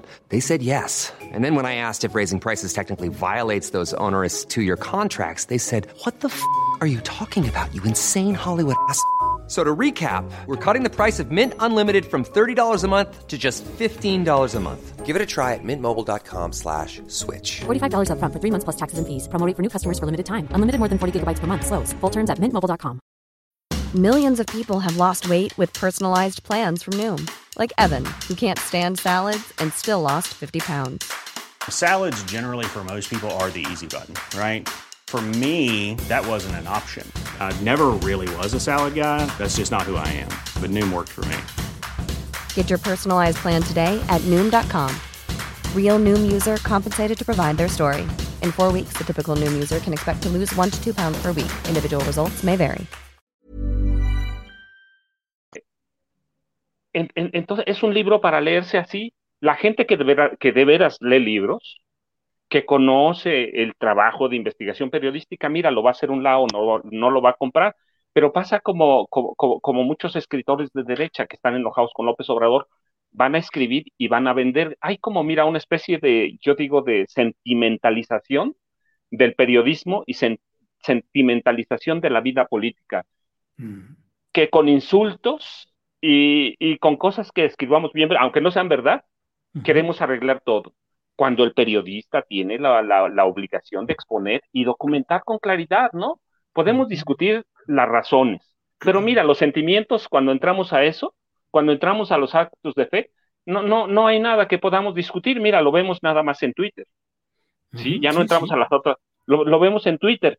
Este, lo, lo primero que nos enfrentamos, o todo mundo, no, no solo nosotros, es, es, es al insulto, la diatriba, este, lo, lo, lo políticamente correcto para quedar bien con tu grupo, pe- pero, y debemos reconocer que un mínimo de decencia periodística no la hay, no la hay en ningún lado ya. Se, se, se perdieron. Yo, mira, y no, pero no es nuevo, Julio. Yo recuerdo mucho 2012, cuando, cuando Peña eh, caminaba a la, perdón, 2011, cuando Peña caminaba a la, a la candidatura presidencial, este, y a- había periodistas, de esos que, que se llaman serios y monstruos, que lo veían como un estadista. Y yo decía, pero si nada más fueron a comer tortas a los portales, entraron a Palacio de Gobierno y regresaron a Ciudad de México. Entonces, a- hay un sentimentalismo banal que nos lleva a, a que el periodismo en algunos casos se haya convertido en un acto de fe y que los ah, quienes escribimos parece, pareciera que, que, te- que tendemos a eso, a los actos de fe, ¿no? Que, que, que el periodismo no puede ser especulación, ni puede ser circunstancial. O presentas documentos o no presentas documentos. Entonces, pues tú lo sabes, los, cuatro hemos sido periodistas toda la vida. Entonces, hay una banalización así, pero, y un sentimentali- sentimentalismo banal de lo que es el periodismo. Y mira, mucha gente ya despertó, mucha, y eso se ve, aunque no lo quiera reconocer una parte de la oposición, aunque no lo quiera reconocer una parte que siga a López Obrador, estamos en, en, en- términos banales. Y, pero la pregunta, la cuestión que yo me hago es, ¿y qué pasa si somos incrédulos? Claro, que en el Sí. fondo es casi nuestra obligación. Gracias, Francisco. Eh, Temoris Greco, eh, ¿qué opinas de este tema, de la presentación, de las pruebas o no pruebas, el valor del simple testimonio, las entrevistas que ha dado Elena Chávez, el tono que ha usado? ¿Qué opinas, Temoris? Bueno, es que en realidad Ar- Arnoldo y Paco pues ya, ya cubrieron Sí, bastante te bien los, los ángulos este, desde, desde el lugar de la mesura y desde la tierra Quiere caliente. decir que tampoco lo ha leído. ¿eh? no, bueno, sí, también ya me llegó por todos lados. Sí, Eh, es- hay- dicen hay que ya alguien- es el rey del PDF, que ya no se llama el rey del trash, del Hay rey del alguien- crash, sino. ¿eh? Hay alguien que no es, que no es, que no es interesado en dejarle a la, a la autora que bene- beneficiarse de sus regalías, Ajá. sino en tratar de, de magnificar el golpe, pero lo que pasa es que o sea, está tan ausente de, de contenido, de carnita, que bueno, pues que es un, es un tiro por la culata, ¿no? Quienes, quienes eh, ya creían en lo que vaya a decir Elena Chávez desde antes de conocer quién era, pues lo van a seguir creyendo, solamente van a, encontrar algo con lo cual alimentar de aquello de lo que ya estaban seguros. Y pero, pero sí, sí, o sea, yo digo que es un tiro por la culata porque ese sector, ese sector fluctuante que siempre hay entre los polos, que, que, ellos aspirarían a convencer, pues en realidad van a ver cómo se burlan de los supuestos hallazgos del libro, porque incluso la propia autora, eh, la, vi un par de veces, eh, pequeños fragmentos de las entrevistas que dio, la propia autora pues no es muy buena presentando los argumentos de, de su libro, ni se le da el tema de la, de la, de la elocuencia, incluso en, en entrevistas pues a modo, como el, por cierto la que, la que presenta hoy eh, Reforma en su, en su portada. Entonces, este, y, pues, solamente va, va, a servir para que se diga, ah, eso es todo lo que tienen, chismes, o sea, de verdad, un verdadero trabajo periodístico, abundando sobre lo que ya dijeron Paco y Arnoldo. Este, un, un buen trabajo periodístico, cuando, un periodista le llega un tip, cuando tiene la oportunidad de, de tener, de escuchar algo interesante, cuando, cuando eh, hay acceso a, a, algún tipo de, de testigo, no es suficiente nada más con repetir lo que te dijeron. O sea, es el principio de la chamba. Ella durante 18 años, según cuenta, fue, tuvo un acceso privilegiado a grandes testimonios y a situaciones que, observó. Bueno, a partir de ahí empiezas a buscar gente que, que, te declare, que te explique cómo es, cómo estuvo, sobre todo que te, que te declare on the record, o sea, que tú lo puedas citar y, documentos y otro tipo de evidencias que te ayuden a entender, en primer lugar, a ti, qué tanto de lo que escuchaste y de lo que viste es correcto, o igual, qué tanto no te lo dijeron bien, no lo viste bien, porque jamás tenemos la historia completa nada más a partir de lo que vimos en un momento. Nadie tiene la, la historia completa. Entonces, es el principio de un trabajo de investigación. Ella dice que es periodista este, bueno, pues entonces a partir de todo esto tenía material de oro para iniciar la investigación y obtener otros materiales que le den sustento a las cosas y tirar del hilo y, poder haber terminado con un libro capaz de efectivamente sacudir el sistema o sacudir la 4T o, sac, o sacudir al equipo de López Obrador. Pero, pero, pero no lo hizo, o sea, se, quedó conforme con las versiones de oídas, con los chismes, con las cosas sin comprobar. Y, eso pues va a hacer que, no, que no funcione. Ahora, uno se queda pensando, por ejemplo, hace un momento escuchaba a, a, a Carolina, a quien, a, quien, a quien también saludo, que estaba comentando, bueno, ella parece haber cono, conocido a la autora eh, antes y la, y la vio acompañando a César Yáñez, muchos quienes conectan, o sea, yo no conocía a, la, la, autora, pero, pero sí vi a César Yáñez efectivamente acompañando a Andrés Manuel en los malos tiempos. Y, y, y eran malos tiempos duros, duros, duros, duros, que, que, es también lo que, lo que vio Carolina. Entonces, cuando, cuando la autora dice que, eh, que, que, que, pasaron miles de millones de pesos y que se servían con la cuchara grande porque eran insaciables, uno pregunta, ¿y por qué resultaba tan difícil? Pues, ¿por qué fueron tiempos tan duros para quienes lo acompañaron de cerca como César Yañez y ella misma? Uh -huh, y, sí, y claro. si se sirvieron con la cuchara grande, entonces se, ella misma, como, como esposa del, del, principal confidente de López Obrador, pues fue también beneficiaria de eso. Y habría que preguntarse qué dijo en ese momento. Uh -huh. Que, que eh, se, se negó de alguna forma a ser parte eh, o al menos beneficiaria de todo esto, son, son, son cosas que pues ella no va a aclarar. Y ya finalmente para cerrar, este, este tipo de periodismo que ya mis compañeros pues han, lo han descrito muy, muy bien, resulta que es validado por el prólogo de una colega nuestra, pues que es conocida porque todos son versiones de oídas. O sea, el periodismo a veces tiene que fundamentarse en estas fuentes, en fuentes anónimas. El, el, el ejemplo clásico de la, del periodismo es uh, Deep Throat, gar, Garganta Profunda, el, uh -huh. el, personaje que les contó todo lo del Watergate a, a, a los a Bob, Bob, Bob, Bob, Woodward. Uh -huh. Este es eh, pero hay una serie, o sea, el, el, el, Watergate no se quedó solamente con las, con, con las confidencias que les dio este personaje. O sea, hubo un sólido, enorme, demorado, dilatado, cuidadoso trabajo de verificación de lo que les estaban diciendo. Porque si ellos hubieran salido nada más con lo que les contaban y no lo hubieran verificado, Richard Nixon los hubiera hecho eh, eh, comida para pájaros. O sea, eh, de, los, los hubieran acabado. Ellos tiraron a Nixon, forzaron la, la, la, renuncia de Nixon, porque tenían, como decimos vulgarmente en México, los pelos de la burra en la mano. Claro.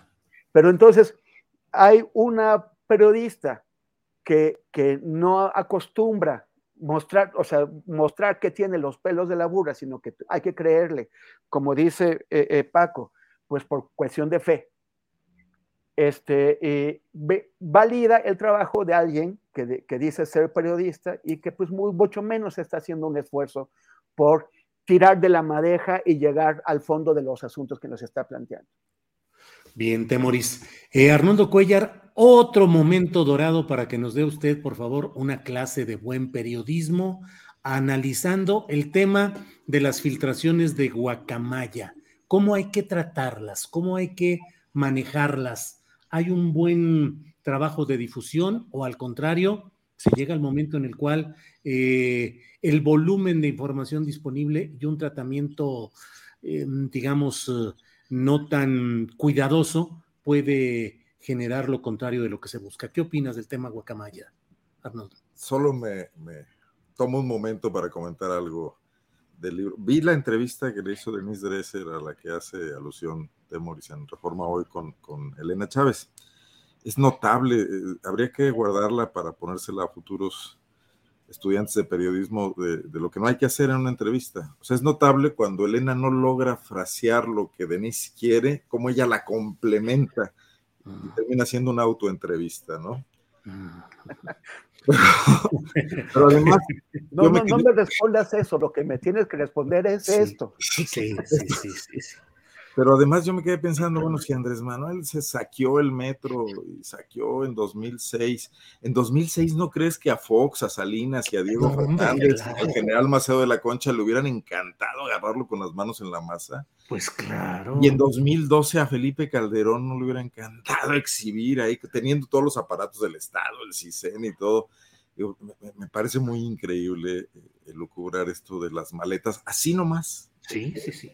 Y como no funcionó entonces, ahora hay que, bueno, pero también me parece muy paradigmático de cómo no encontrarle a Andrés Manuel algo sólido para hacerlo caer y entonces irte, digo, a ver qué nos cuentan de cuando era niño en Macuspana, porque a lo mejor también mató a una sirvienta o algo por el estilo. Bueno, ya sabes ahí las historias. En fin. bueno, yo la semana pasada me quedé con un comentario en el tintero de, de, las de los Huacalix, ¿no? La nota del país, que, se me hizo una de, las más interesantes por la cabeza y que me fui a leerla sobre el tema de la violencia sexual en el ejército, el acoso y las violaciones a, a cadetes, a militares, mujeres, y veo que es un arco de 12 años. O sea, entre 2009 y 2021 en el ejército hay documentadas por la Secretaría de la Defensa si mal no recuerdo, porque las cifras ya no las tengo tan presentes, pero aproximadamente 380 y tantas acusaciones de, violencia sexual contra mandos en contra de subordinadas. Si haces la cuenta, son, pues, es un promedio, a ver, Temoris, tú que eres matemático audaz, pues no llega a 20 por, 30 o 40 por año, ¿no? Digo, 12 años, son 380, 30 y tantas por año, ¿no? 360 serían más o menos si fueran 30 por año. ¿Tú crees que en la UNAM no ocurren más casos de violencia sexual que en el ejército documentados por esta espectacular filtración? ¿Dónde está la nota? oye, pero ¿qué culpa tiene la UNAM? Bueno, en, la iglesia católica. En la iglesia, pues claro. O, en cualquier, digo la UNAM porque ha estado presente en algunos temas Sí, sí, sí, sí. Y, las, estudiantes lo han, lo han señalado. sí, bueno, en la Universidad de Querétaro y en la de Guanajuato, cuando la huelga hace un par de años, ¿no?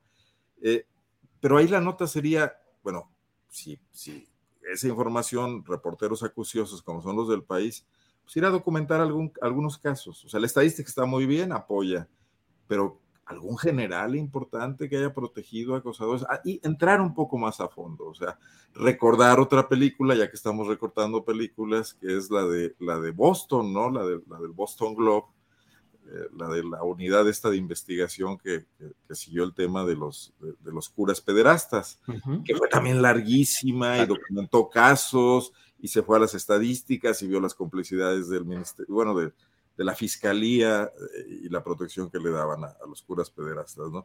Entonces, ahí habría una nota periodística. muchos de estos temas tendrían que tener un seguimiento puntual para darnos historias que nos hacen falta, que sí tenemos que saber, pero no así soltadas en, este volumen impresionante de superficialidad, ¿no? Eh, mira, eh, yo creo que Andrés Manuel López Obrador le ha hecho al ejército mexicano el peor daño en la historia del México por revolucionario al darle tanto poder y situarlo en el ojo del huracán. De tal manera que hoy es una institución a la que están revisando tirios y troyanos. Si la filtración es de unos hackers ambientalistas o si es de la CIA, pues ya le pegó durísimo. La CIA que ha sido aliado fundamental del ejército mexicano, ¿no? Si, si hoy los periodistas que tradicionalmente lo, le rendían pleitesía al ejército mexicano, ¿no recuerdan aquellas notas de Televisa de Jacobo Sabludowski o de Joaquín López Dóriga diciendo, hoy el ejército mexicano celebró la marcha de la lealtad con, y salían los generales en un gran publi reportaje de cinco minutos al inicio del noticiero estelar de Televisa. El ejército nunca había sido revisado de esta manera, lo cual le hace falta a este país. Es una pena que hoy la izquierda sea la que tiene que salir a defender, o cierta izquierda, a tratar de dar la cara por ese ejército que seguramente acumula muchísimos eh, resabios, muchísimos pendientes de, opacidad, de, violaciones legales, de abusos, de, violaciones a derechos humanos, etcétera, y que sí sería necesario oxigenar para llegar a lo que decíamos el otro día, una institución moderna con cierto perfil para un país democrático, al cual incluso pudiera dirigir un civil, incluso una mujer. Hoy no podría pasar eso, ¿no? Gracias, Arnoldo. Francisco Cruz, ¿qué opinas de los guacalix, de las filtraciones, el tratamiento, la abundancia de información la presentación que los periodistas le damos. Francisco, por favor. Mira, este Julio, la verdad es que si no fuera porque es un tema tan serio, la verdad es que me habría muerto de risa. Te confieso, la verdad, la, forma en que se está tratando, con miles y miles de documentos, no han podido documentar uno solo bien, escribir uno solo que mueva al ejército, por ejemplo, hemos platicado otras veces del ejército, tiene tantísimas cosas, 541 generales que vienen con Fox, con Calderón y con Enrique Peña Nieto, que tienen cualquier cantidad de, de, de, señalamientos por narcotráfico, ¿sí? Tienen, tienen que seguimiento o, persecución a narcos, sí, tienen tantos temas, la misma salud de, de López Obrador, mira, la verdad es que casi me muero de risa cuando leo este, las enfermedades que tenía, porque ya las conocía. Bueno, hasta mi pueblo las conocen, que no llegan tantas comunicaciones, ¿sí? Me parece la, vulnerabilidad de, los sistemas del ejército. Sí, hay, mira, corrupción de 20 alcaldes del estado de Guerrero. Me, parece que es una risa, de veras, de, veras, es una vacilada, este, Julio. Este, sé, que Arnoldo lo, lo vean, este, Temoris, que ha estado mucho en Guerrero, 20 alcaldes, mira, que eso lo vamos a platicar si quieres después en el postrecito. Este, 20 alcaldes tienen desde, desde José Francisco Ruiz Macié inmersos en el narcotráfico. Sí, tienen cualquier cantidad de generales, de generales, tenientes, coroneles, los vemos inmersos o los hemos visto torturando. Los hemos visto torturando Recién tuvimos acusaciones contra el general Cienfuegos, Salvador Cienfuegos Cepeda. Entonces, lo, que hay ahora, el tratamiento que, se le ha dado, mira, bueno, lo más peligroso a mí, lo que veo es la, vulnerabilidad de, los sistemas del ejército, pero se ha, sido tan apresurado, ha sido tan maltratado, ha sido como de pronto otro tema con el que la derecha y ciertos sectores buscan pegarle al presidente López Obrador, de tal forma que me imagino que el presidente está muriéndose de risa. Los generales en el ejército, eh, tenemos un ejército, sí, que, que, es, que lo, dejaron Peña y, Felipe Calderón como el segundo más importante de América Latina, y, no encontrarle todas esas, desde los, desde los 50, desde los 50, ellos participan en labores delicadas, tortura, narcotráfico, lo que veas, y encontramos esto. Entonces, mira, para mí se le ha dado un tono sensacionalista, un tono que no aporta nada, y que ha hecho que lo mismo que pasa siempre, que, que quienes lo están haciendo no conocen a este país, no saben lo que ha pasado en los últimos cuatro o cinco años, no, no entienden cómo nos comportamos ahora, no, no entienden siquiera las redes sociales. su narrativa está, está, es, es, es, eh, es, muy retrasada, es muy suave y, y lo que propicia es que, que el presidente López Obrador como dice Arnoldo, teniendo tantas cosas que le puedes criticar, teniendo tantas cosas que puedes documentar, ¿sí? Este, esto sea como, pues como una cerecita que te vas a comer y que el presidente se va a ir a dormir tranquilamente a pesar de las tantas enfermedades que tiene y que todos los días se levanta a las 4 de la mañana a trabajar. Gracias, Francisco. En el chat nos dice Raquel Ixta, dice, la Universidad de Querétaro se encuentra en huelga por el tema de acoso. Temoris Greco, sobre el asunto de Guacamaya, leaks, filtraciones, el tratamiento, el manejo periodístico. ¿Cuál es tu punto de vista, Temoris? Bueno, a mí me, me preocupa mucho eh, las consecuencias que, este, que esta filtración pueda tener.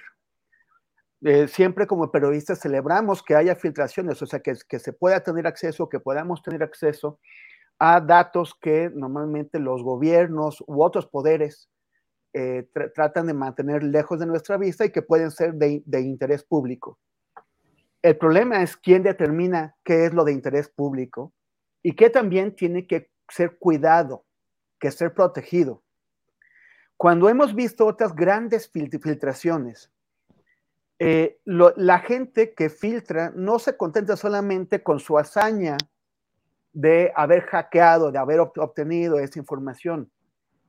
Se asegura de que esta información, de que los datos que están poniendo a disposición sean eh, tratados, sean manejados por gente con dos capacidades. O sea, uno, o sea, con la capacidad de manejar esos, eh, eh, toda esa cantidad de datos y también que lo haga con responsabilidad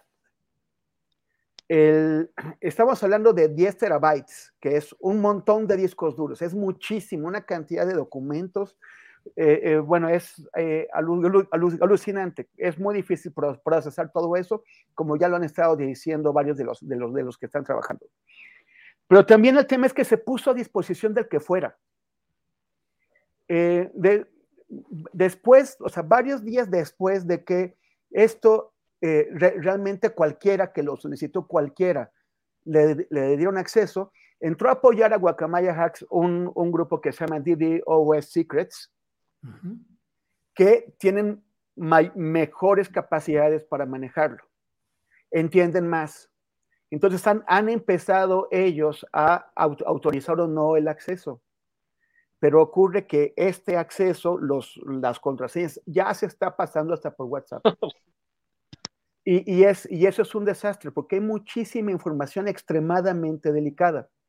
si ellos hubieran sido inteligentes, no, no solamente para hacer este ese hackeo, sino para, para ver qué, qué, hacían con esa información, hubieran buscado, por ejemplo, a alguien como hicieron los, que, eh, los de Panama Papers o los de Paradise Papers u, u otras grandes filtraciones, que es buscar a un medio de información serio en el cual se pueda confiar y ese medio de, de, información, ante la dificultad de procesar todos esos datos, se alían, se alían con medios de información que pueden ser de otros países también.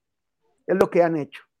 Y juntos, un conjunto de periodistas, que no todo el mundo tiene acceso, un conjunto de periodistas predefinido, en el que hay plena confianza en cuanto a su profesionalismo y su seriedad y su responsabilidad, empiezan a escarbar y encuentran aquello que es de interés público y aquello que, que necesita ser protegido. Identidades de personas, direcciones, mecanismos, procedimientos.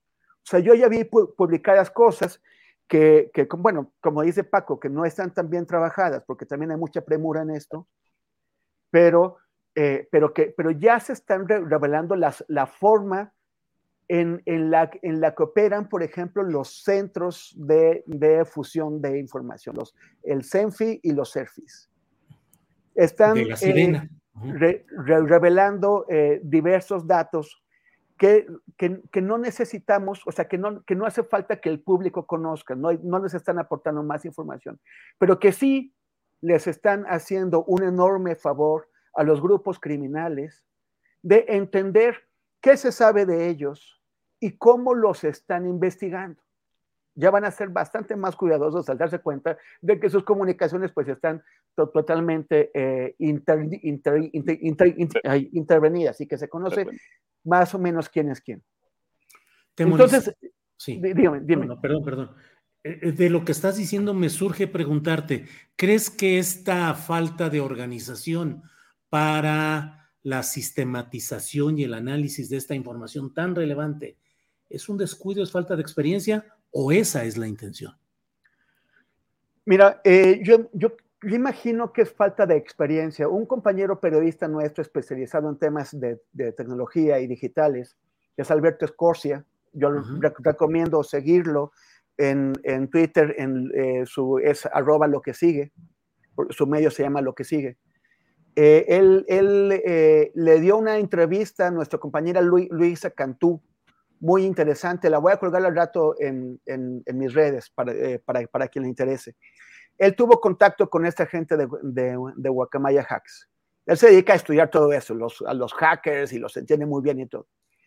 Y eh, habló con ellos y lo que vio es básicamente una experiencia, ¿sí? Una gente con algún tipo de, em, de, de background ideológico que tiene pues acceso o conocimientos eh, de estas tecnologías, sabe cómo emplearlas, vio el, desastroso manejo de la seguridad de la, de la Sedena. De hecho, descubrieron, y esto es también gravísimo, Guacamaya Hacks no eran los únicos que estaban eh, infiltrados en los correos de la Sedena. Encontraron al menos a otras tres entidades que durante el enorme lapso, que si no recuerdo mal, son 10 meses, el enorme lapso en que, en que, eso estuvo expuesto, hubo más gente que estuvo infiltrado sacándoles las, cosas al ejército mexicano. Sí. Entonces esto es, es gravísimo y pone en peligro, o sea, a, mí, o sea, el, el, el, ejército hemos, hemos trabajado bastante para revelar o intentar eh, revelar qué es lo que hace.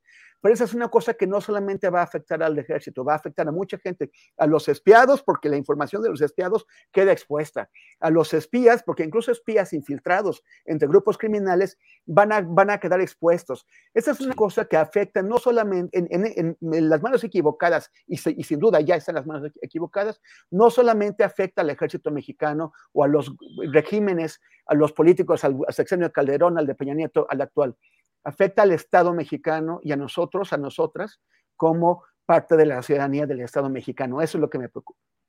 Gracias, Temoris. Arnoldo Cuellar, eh, sobre este tema, o si pasamos al siguiente, que sería preguntarnos qué sucede o qué ha sucedido en Zacatecas, el papel del embajador Ken Salazar promoviendo la, digo, llevó a los titulares de agencias estadounidenses para pacificar Zacatecas. ¿Qué opina? Aunque ya el presidente ya dijo que no pasa eh, por cuestión constitucional, no puede darse ese tipo de acuerdos de estados con otros países, pero en general, ¿cómo ves el tema, Arnoldo? Bueno, ligo, ligo las cosas porque se me pasaba una cuestión. Ya también hay una utilización política del hackeo, ¿eh? está circulando tanto como estampitas del álbum este, del mundial, ¿cómo se llama? El Panoni o algo así. Panini. ese, pero gracias, gracias, Temoris. Esa sapiencia futbolística. Eh, en Guanajuato, un portal que realmente tiene poca actividad periodística que se llama Unión, que se supone que es una alianza entre el Universal y Uno TV, pero que no tienen reporteros en la calle, tienen como una especie de redacción y publican muchas cosas, eh, digamos, de boletines y cosas de gabinete. Eh, publicaron ayer los, los bueno, lo que hay en el hackeo, los reportes del CERFI, del Centro de Inteligencia de, la zona en la que está Guanajuato, sobre el fiscal Carlos Amarripa. Y la noticia importante es que Carlos Amarripa es confiable para las autoridades militares y no tiene vínculo con ninguna eh, organización criminal. Y esto fue difundido intensamente, hoy es la nota principal de algunos medios, retomada después de, lo, de que fue filtrada a través de este portal. Entonces, esto es evidente que no ocurrió por un reportero que estuviera buscando la enorme base de datos que pasaba con Guanajuato, y es la publicación tal cual de las fichas. Fichas que seguramente, bueno, pues el jefe de la zona militar de Guanajuato y el comandante de la región militar, pues trabajan todos los días con Samarripa y si le dicen, hazme un reporte, no, pues nosotros nos cae muy bien, ¿no? Además canta muy bien y hemos hecho unas fiestas muy bonitas, es, es confiable para nosotros. Todos los boletines que Samarripa eh, da a conocer siempre llevan el encabezado en coordinación con la Secretaría de la Defensa Nacional, la Guardia Nacional, etcétera, ¿no? O sea, ahí hay una magnífica. Entonces también va a tener, que, que demerita el tema, como decía Temoris, de una posible eh, focalización de un interés público en temas periodísticamente bien tratados, ¿no? Entonces, en este mare magnum ya vamos a ver de todo y se va a trivializar, ¿no? Los CDMX. Bueno, eh, lo que te quiero decir, y por eso ligo las cosas, es que la colaboración entre los norteamericanos, los embajadores, las agencias eh, norteamericanas y los estados de la República no es nada nuevo. Aquí lo tenemos hace años, hace años. O sea, el tema de que los procuradores de Guanajuato vayan a capacitarse a la FBI, y no solo los procuradores, sino los subprocuradores, es algo que ocurre desde el 2000 y tantos, ¿no? Samarripa era, era el eh, subprocurador de investigación especializada de Guanajuato cuando acudió a un curso en el FBI de seis semanas, que lo ha presumido hasta el cansancio, que lo presentó en los papeles que validaron su designación como fiscal en el 2019 en el Congreso y que los panistas cuando tú cuestionabas eh, los malos resultados de la Procuraduría de Guanajuato como para convertir en fiscal a su titular, decían, lo avalan los norteamericanos y sacaban el, el diploma, ¿no? Claro. El, el, anterior embajador, que se me va a escapar su nombre, Anthony, no me acuerdo, el anterior aquí en Salazar, bueno, ahí lo dejo en el tintero, estuvo en Guanajuato varias veces. Sí. Vino a inaugurar y venía no a ver al gobernador, venía a la fiscalía. Y venía sí. a recorrer la fiscalía con Carlos Amarripa y luego el gobernador llegaba de invitado porque ya era autónoma e inauguraron unos laboratorios forenses que se hicieron con recursos de la iniciativa Mérida. Ajá laboratorios forenses que al día de hoy sí, sí, no, de, no, le dan resultado al, al, al, crecimiento exponencial de víctimas de desaparición claro. y sus familias en Guanajuato. Hay un rezago importante en ese tema, ¿no? -huh. Y hay, y hay eh, cadáveres eh, acumulados en los servicios forenses y en un panteón especial que tuvo que hacer Samarripa en una zona de, de Guanajuato capital. ¿Y ves esto ligado con lo de Zacatecas? Que no es ninguna novedad. Los, em, a ver, y el otro tema, ¿Por qué les interesa a los norteamericanos? Creo que ya lo habíamos comentado aquí una vez, Guanajuato. Hay una inversión norteamericana muy importante. Qué bien llevarse de, de, de, a cuartos con el fiscal, con el que persigue los delitos, con el secretario de Seguridad. Hay una comunidad norteamericana importante en San Miguel Allende, pues cuidan, sí. cuidan sus intereses, hacen su chamba. Claro, Yo creo que claro. Zacatecas están haciendo exactamente lo mismo, que ahora sí. se vuelve algo visible, pero que no, no, no, no, no les quita el sueño a, a ellos, ¿no? Digo, claro. son el imperio, el embajador es un procónsul, ¿no? Y si aquí ah, sí, hay gente dispuesta a irse y ponerse de tapete y además usarlo como aval, pues encantados de la vida. Claro. Bien, Arnoldo, gracias. Francisco Cruz, ¿qué opinas del tema Zacatecas? Los Monreal, el embajador itinerante e injerencista, según mi punto de vista, pero ¿qué opinas sobre todo este tema, Francisco? No, mira, pero claro que es injerencista, pero sin embargo, tienen, razón. Esto es muy viejo es muy viejo, pero están muy claras las delimitaciones. Mira, yo hago nada más un poco de historia, pues, este, en 1942 se forma, bueno, ya estaba formado, se forma en 1938 el primer gran bloque de gobernadores, ¿sí? Para, para ayudar al presidente eh, o, ofrecer ayuda al presidente Lázaro Cárdenas por la, la, la nacionalización. Y ese bloque se, se, prolonga hasta el 42 con, con el general Manuel Ávila Camacho este, antes de que estallara la, o que, que entráramos a la Segunda Guerra Mundial.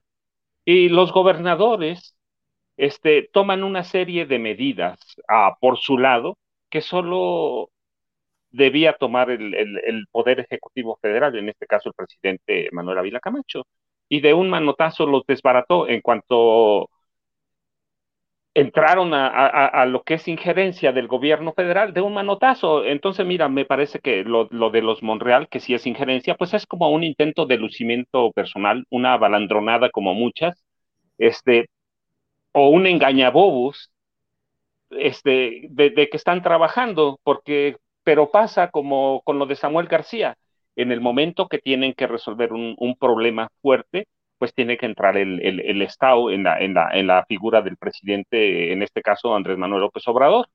Entonces, yo lo que digo, sí, eh, eh, el presidente y en este, este López Obrador en especial, pues les da cierto margen de acción. Otros presidentes han hecho lo mismo, pero ya quiero ver de veras a Monreal cuando tenga la, a la DEA, cuando tenga otras agencias o direcciones estadounidenses de, de, de, justicia me parece que no es lo mismo decir que hacer. E, él mismo ya salió a aclarar en las últimas horas, no, no hay ningún convenio, ¿no? Y claro que no lo podría firmar, tendría que ser el presidente López Obrador, pero sí le sirve para lucimiento personal, le sirve al embajador, como dice Arnoldo, pues, ¿a, quién le dan pan que llore? Sí, se le ponen de apechito y los gringos así como son, pues claro que les interesa, pero mira, este, este, me parece que es una bravuconada, este, que aprovecha bien el embajador de Estados Unidos, pero que en el momento que pase algo, pues te digo, el caso es el de Samuel García. El, caso de Samuel García, en el momento que necesitó la intervención del presidente, el presidente fue a resolver la, el, problema del agua en Nuevo León. Entonces, hay, la constitución es muy clara, me parece que no hay ni siquiera, este, pues hay un intento de lucimiento personal, que, que no pasaría más allá de eso y que no le serviría de mucho más que para hacer relaciones públicas y para decir a los gringos en una campaña adelantada de, presidencial del hermano, ¿sí? Decir, pues nosotros vamos a colaborar con Estados Unidos, desde, pues, ya lo estemos desde Zacatecas, este, me parece que es parte de eso, que es una campaña adelantada y que es parte de, decirle a los gringos, este, pues a los Monreal estamos con ustedes, sí, pero es engañabobos porque, este, ¿qué pase de ahí? No, no, no, no, no, no pasa, me parece que es este, la DEA sabe con quién tiene que tratar bien y todas las agencias, la CIA, la DEA, saben con quién tienen que tratar, saben a dónde está la, mano de mando y, esto pues son solo lucimientos para la foto. Híjole, bueno, Francisco. Temoris, ¿qué opinas sobre ese tema Zacatecas, el embajador injerencista, los Monreal y la violencia que sigue fuerte ahí en ese estado Zacatecas? Temoris. Tu micrófono. Perdón. Este, no, bueno, primero algo sobre, sobre el, tema anterior. Es que han, descuidado tan, tan, desastrosamente el tema de quién tiene acceso a esos, que el, primero que publicó fue Latinus, o sea, fue Carlos Loret de Mula. O sea, claro que hicieron el ridículo. O sea, ellos quisieron ganar, quisieron ser los primeros y para hacerlo es, búscate algo y encuéntramelo rapidito y oye que el presidente se ha sentido mal uy, novedad, gracias. Pero con eso salieron y con eso siguen reclamando por todos lados, casi como si los, como, como, como si fuera su patrimonio el Guacamaya Leaks, ¿no? Pero, pero bueno, este, pero eso, eso te da, y, y, el otro ejemplo que da Arnoldo de ese pequeño medio, o sea, realmente cualquiera ahorita tiene ya acceso a esa información delicadísima.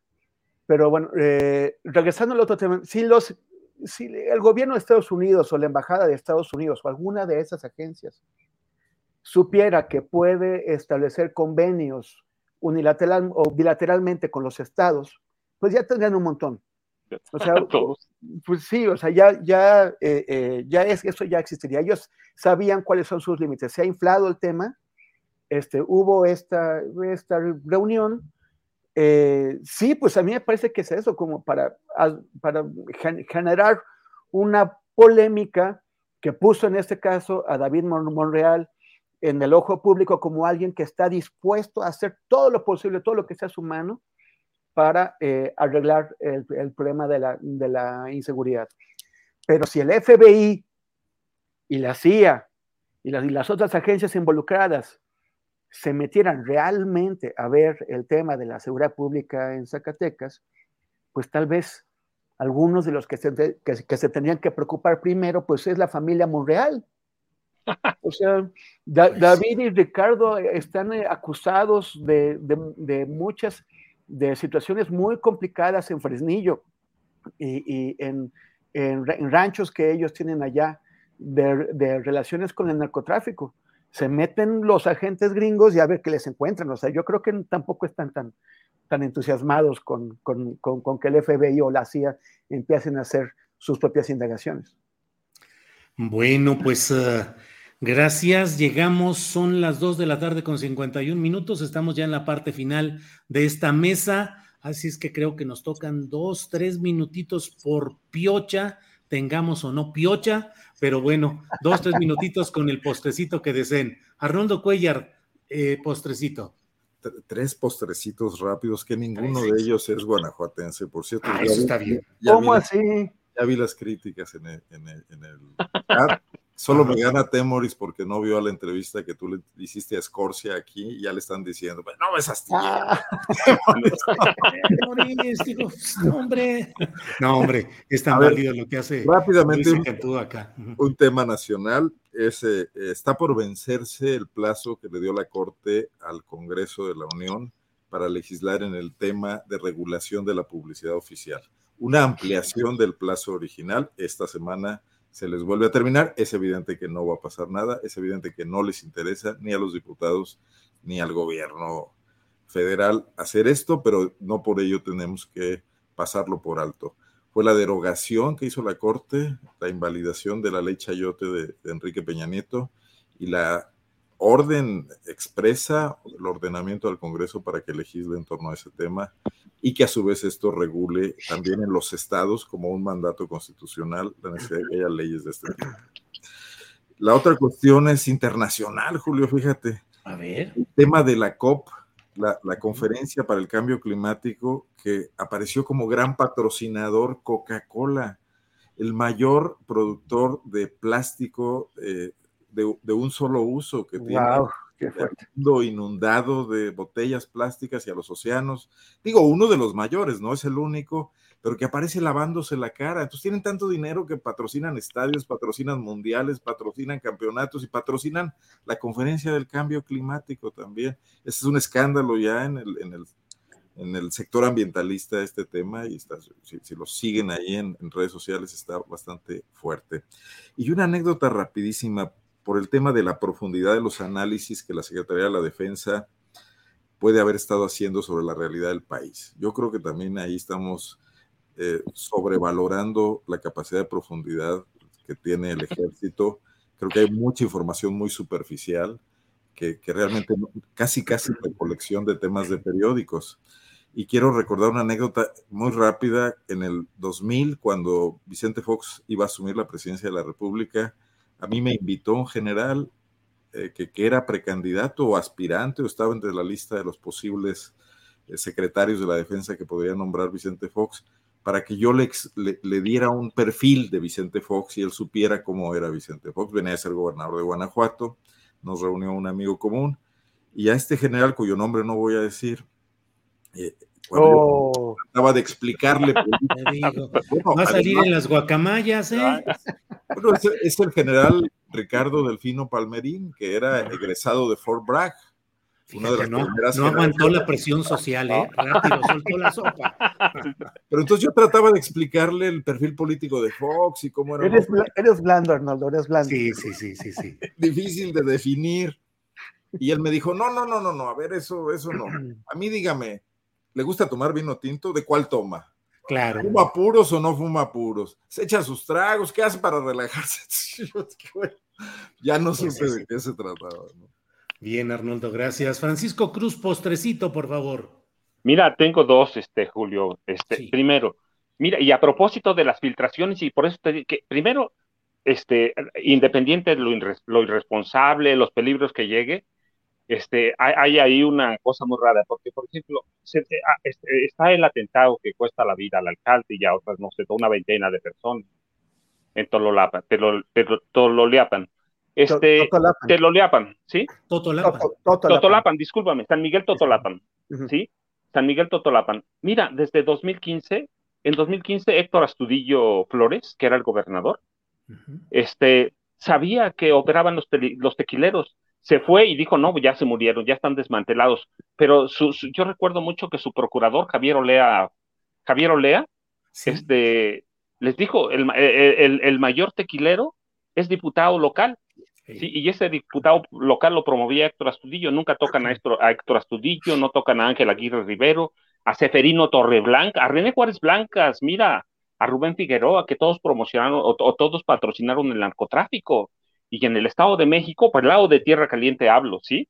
Desde, desde 2009, 2008, por el 2009 publiqué el libro, en 2009 ya se sabía que el Fresa, este, José Alfredo Hurtado Lascoaga y Johnny Hurtado, su hermano, el Fish, operaban libremente de toda la Tierra Caliente y que ahí siguen y ni, ni, ni Arturo Montiel, ni Enrique Peña Nieto, ni Erubiel, ni nada, se matan en un lado y se pasan al otro, se pasan al Estado de México, se pasan a Michoacán, matan de este lado y se van al otro. Si nunca, nunca atendieron ese problema, así que no, no, no, debe haber, no debe ser una sorpresa que los tequileros hayan atacado ahí, que, que estos y ni que estos grupos los controlen los priistas y los perredistas. Hay que ver a Silvano cómo trabajaba y nadie los menciona. Todos sea que los tequileros ahí iban a matar a, este al Fish, al Fresa, iban a matar a los hermanos, a los a, los cabecillas de, la familia michoacana, pues sí, pero operan desde, desde, desde 2008, 2009, operan ahí libremente, entre los tres estados, en toda la tierra caliente. Así que, pues los tequileros son, son parte de eso, y, y eh, a Héctor Astudillo Flores recibió de su procurador ¿sí? De, este, de su procurador recibió los informes. El mayor tequilero es diputado local. Sí. Lo puso con nombre y apellido. Así que ahí siguen, ahí seguirán, fueron tolerados, fueron arropados por el PRI, fueron arropados por el PRD en, el lado de Guerrero y por el PRI en el Estado de México. Ese es uno, y mira, pues al rato vamos a salir con la noticia de, de, la nueva, este, la nueva formación de la sociedad civil de los empresarios, ¿no? Y a mí solo me parece que debemos entender que no han entendido cómo funciona este país, no han, no han entendido los cambios que hay en la sociedad y no han entendido por qué fracasaron en todo lo demás. Van a construir 20 plataformas, 20 asociaciones y todas, todas van a fracasar. Me lleva lo mismo que el libro que estaba con, con el que empezamos al principio, El Rey del Cash. Mira, cualquiera puede escribir, cualquiera puede hacer muchas cosas, puede publicar lo que se le pega a la dama, la, la gana, porque en este país así, así pasa ahora, este, pero el público ya entiende algunas cosas. Y eso es lo que los ah, empresarios todavía no entienden, no saben cómo leer este país. Siguen en su burbuja y van a volver a fracasar. Gracias, Francisco. Eh, al señor Temoris Greco le toca cerrar con el postrecito que desee. Por favor, Temoris. Oye, si, si el señor Arnoldo es el mesurado y, el señor Paco es el caliente, ¿yo qué seré? Pues, eh, Pero bueno, sí. me quedé así, ¿eh? me quedé así. Eres un gran periodista y documentalista y todo. Oye, no, no, ahora que estaba comentando Paco, este, en diciembre de 2014 fui con, con dos colegas, con David Espino y con, y con Luis Cortés, eh, acompañados por un periodista de, de, ahí que no puedo mencionar por su, por su seguridad. Fuimos a este pueblo, a San Miguel Totolapan, y en ese momento era alcalde la persona que menciona Paco.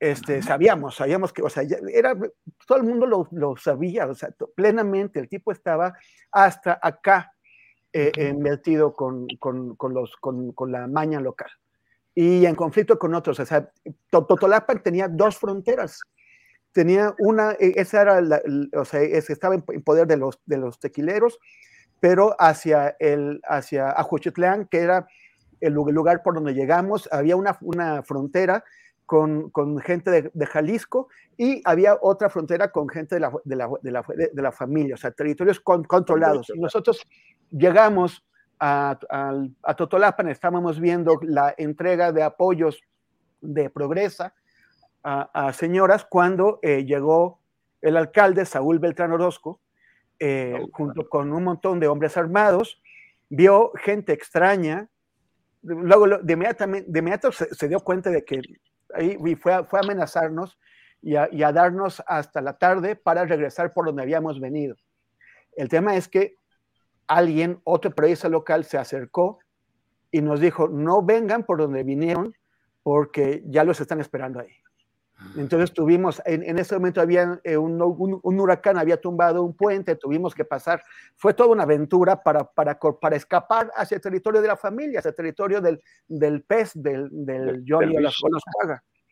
Entonces, este, pero todo eso era, era bien sabido que Saúl Beltrán Orozco es, el mafioso, un jefe criminal. Mayor. Y unos meses después, el PRI lo nombró su candidato eh, a diputado y fue, y fue electo en junio de 2015, así estaba la cosa.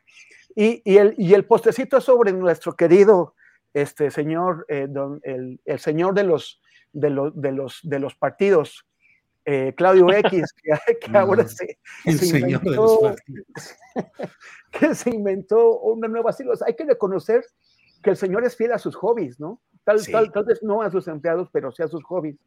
Entonces uno de sus hobbies es, es, pues inventarse siglas y le sale, o sea, inventa siglas, inventa más siglas y no para de inventar siglas. Es como un, como un eh, eh, jardinero, muy, como un... Es, como modisto, son partidos preta por ter. Listos para, para, para usar. Y, este, y entonces ahora se inventó, pues se puso, es como llega y, y siembra un montón de, arbolitos a ver cuál pega y ninguno pega, o sea, ninguno da frutos, pero dejan los hoyos, ahí esos quedan como testimonio de, de, su esfuerzo. De uno de ellos no ha salido alito todavía. mira, yo recuerdo cuando decían, si les ponen una vaca van a votar por ella. Y eso está pensando Claudio X González de nosotros. Si nos ponen una vaca, vamos a ir a votar por ellos. Don Paco, eso piensa el PAN en Guanajuato y así nos... Toda... Pero bueno, yo creo, yo creo que por lo menos tienen lema, ¿no? Porque eso son los mismos menos, menos el PRI. o sea, los mismos menos el... O sea, en lugar de ir sumando, pues van perdiendo, ¿no? Yo creo que por eso su, su, nuevo lema es ni uno menos, ni uno menos. Mira, no, van a salir, va a decir lo mismo que decía con aunque les den asco, aunque nos dé asquito, vamos a seguirlos. Sí, sí, sí, En ese nivel está Claudio, bueno, pero también Gustavo de Hoyos, ¿eh? no, no hay que separarlos. Es, es un par tal para cual. Combo empresarial. Apareció un nuevo valor en la escena, Carlos Medina Plasencia. Sí, Ah, bueno. bueno eso lo notan los que son de Guanajuato. sí, sí, sí. Por agradecimiento. Pero bueno, es lo mismo, pero más barato. Así es, lo mismo, pero más barato. Arnoldo Cuellar, muchas gracias. Buenas tardes por esta ocasión. Muy Gracias. agradecer a, una persona que difícilmente puedo mencionar su nombre, que me está diciendo, informando que en el próximo 6 de noviembre viene Silvia Pérez Cruz a la Ciudad de México, que se me hace que no me han hecho caso de oír, la verdad. Yo sí ya la escuché, yo sí ya. Ya, ya, Así es que. ¿Y vas a venir el 6 de noviembre? Me estoy animando, pues sí, sí, sí pues a ver si nos juntamos. A ver, si, hacemos a ver si nos juntamos antes o despuesito. Oye, sí, Julio, me, debes la cobertura. Sí, bueno, pues tú dirás si este fin de semanita nos ponemos a mano, platicamos de ratito ya en privado. Órale. Perfecto. Arnoldo, gracias. Francisco Cruz, como siempre, muchas gracias. No, hombre, Julio, muchas gracias, Arnoldo, un placer. Y Temoris, como siempre, muchas gracias, gusto verte por. Julio, gracias. A ti, Francisco. Temoris, gracias, buenas tardes. Muchas gracias, Julio Arnoldo. Qué, qué gusto estar con Paco otra vez. Y los invito a seguirnos en nuestras redes, como siempre, arroba Temoris en Instagram y en Twitter, y eh, facebook.com diagonal Temoris. En, Facebook y en Twitter voy a, voy a poner las dos entrevistas con Alberto Escorcia, pero primero tengo que ver la de Julio. Pero bueno. algo, algo, se logró, ¿eh? Sí, sí, algo se logró, digo, finalmente. Más que con los Guacamaya Leaks. Sí. Con el rey del Gracias a los tres. Nos vemos pronto. Que estén muy bien. Nos vemos el martes. Hasta luego. Sí, señor. Gracias. Hasta luego. Bueno, son las 3 de la tarde con 5 minutos. No se vaya porque tenemos todavía información con Adriana Buentello que regresa a escena. Adriana, ya estamos de vuelta. Julio, ya para cerrar, pues que resulta que pues el libro El Rey del Cash no es de investigación, es un testimonio del financiamiento de eh, Andrés Manuel López Obrador, dice Elena Chávez en una entrevista para el Universal, Julio, contradiciéndose con la entrevista que tuvo ayer con Carmen Aristegui, en donde ella misma dice, yo les invito a que lean este libro, pero con reflexión y ya después de que ellos hagan su propio juicio y digan si el libro que les presento como el testimonio de una mujer y lo presento desde el periodismo, no desde el despecho y que digan si creen o no creen en lo que yo estoy presentando, Julio. Ya, ahora sí ya cambió y ya es un testimonio. Ya dice que es solamente un testimonio. Bueno, pues entonces es un relato personal que puede colocarse, pues no sé, ya ves que hacen sus apartados en las librerías, no ficción y ficción. Es un relato que a lo mejor tiene un tono novelesco y a lo mejor hay buen camino por ahí. Muy bien, Adriana. Fíjate, muy complicado, sobre todo porque hay que también ver que está recibiendo muchos ataques. Hemos aquí buscado con lo que tú ya liste del libro, yo algunos capítulos que leí, buscar desmenuzar un poco cómo está presentada esta, eh, pues esta pieza o este testimonio, que además como recalcar lo que decías en tu columna, indirecto, un testimonio indirecto, y que sí ella eh, pues está recibiendo ataques algunos denuncian que es un ataque misógino de violencia de género en su contra, pero también recalcar que lo que ella comete también en este libro es violencia de género en contra de Beatriz Gutiérrez Müller. Así que sí, hay muchas complejidades en este tema. Solo te diría, Julio, que quizá periodísticamente algunos temas a los cuales se les puede seguir el hilo es el financiamiento al eh, movimiento del presidente o que llevó al presidente Andrés Manuel López Obrador y quizá también las, si hay temas que no se pudieron seguir en su momento, de acuerdo al testimonio de ella, que yo creo que eh, los que hemos dado eh, pues a conocer muchos temas referentes a los dineros en, en temas periodísticos, pues se sabe que siempre hay una huella, siempre hay una huella, el dinero no es invisible Aquí el tema que pone ella es, eh, pues, por ejemplo, a uno de los personajes que fue clave o ha sido clave en este gobierno, que es el, eh, el caso de Gabriel eh, Hernández. Em, Gabriel García. Gabriel García, quien fue coordinador de programas sociales y que se le acusó de operar electoralmente con estos programas. Em, hay creo que cosas que se podrían poner en la lupa periodística, pero ya cambió de idea. Ya no es un texto periodístico, ya eh, rectifica y es un eh, testimonio, Julio, en, en, esta, pues en estas entrevistas que está dando a ciertos medios de comunicación.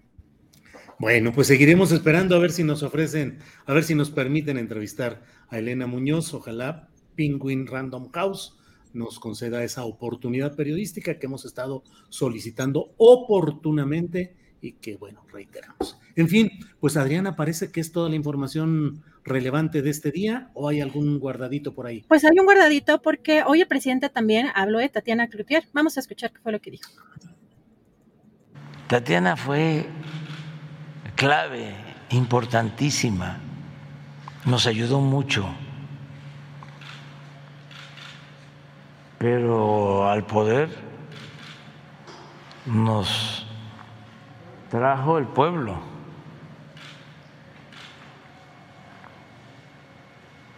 Fue vista en una sala de espera usando su celular. bueno. Esa nota, Julio, que la verdad sí fue muy criticada desde que viste el tuit que publicó en ese momento Joaquín López Dóriga, pues sí, pues eh, generalmente pues, cierto tipo de personas también, bueno, no siempre se viaja en familia, pues muchos viajamos solos y pues nos sentamos solos en las salas de espera del camión o de, ¿no? pues llamó mucho la atención esa, esa, esa nota también en, en, el portal también de Carmen Aristegui. Y, eh, Julio, adivina quién estamos festejando hoy. ¿Hoy? Híjole, no, no me digas que es, no, no, no, no, tengo idea. A ver si Andrés nos puede poner el video. Ándale, feliz cumple, querido Horacio Franco. Hoy es cumpleaños de Horacio. Horacio Franco, te vamos a tocar nosotros así con nuestra flauta de, de escolar. Vamos a cantarte las, a tocarte las mañanitas o algo así. Ah, no sabía qué bueno que Horacio cumpleaños, Adriana. Así es, y le mandamos muchos besos, abrazos a papachos.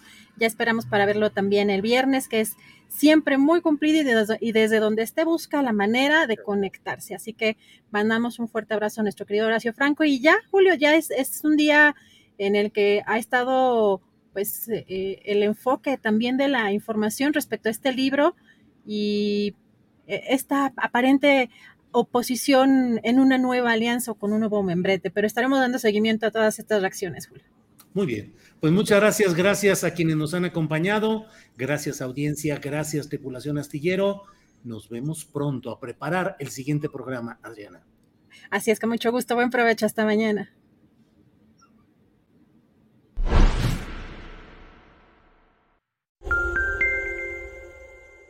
Para que te enteres del próximo noticiero, suscríbete y dale follow en Apple, Spotify, Amazon Music, Google o donde sea que escuches podcast. Te invitamos a visitar nuestra página julioastillero.com.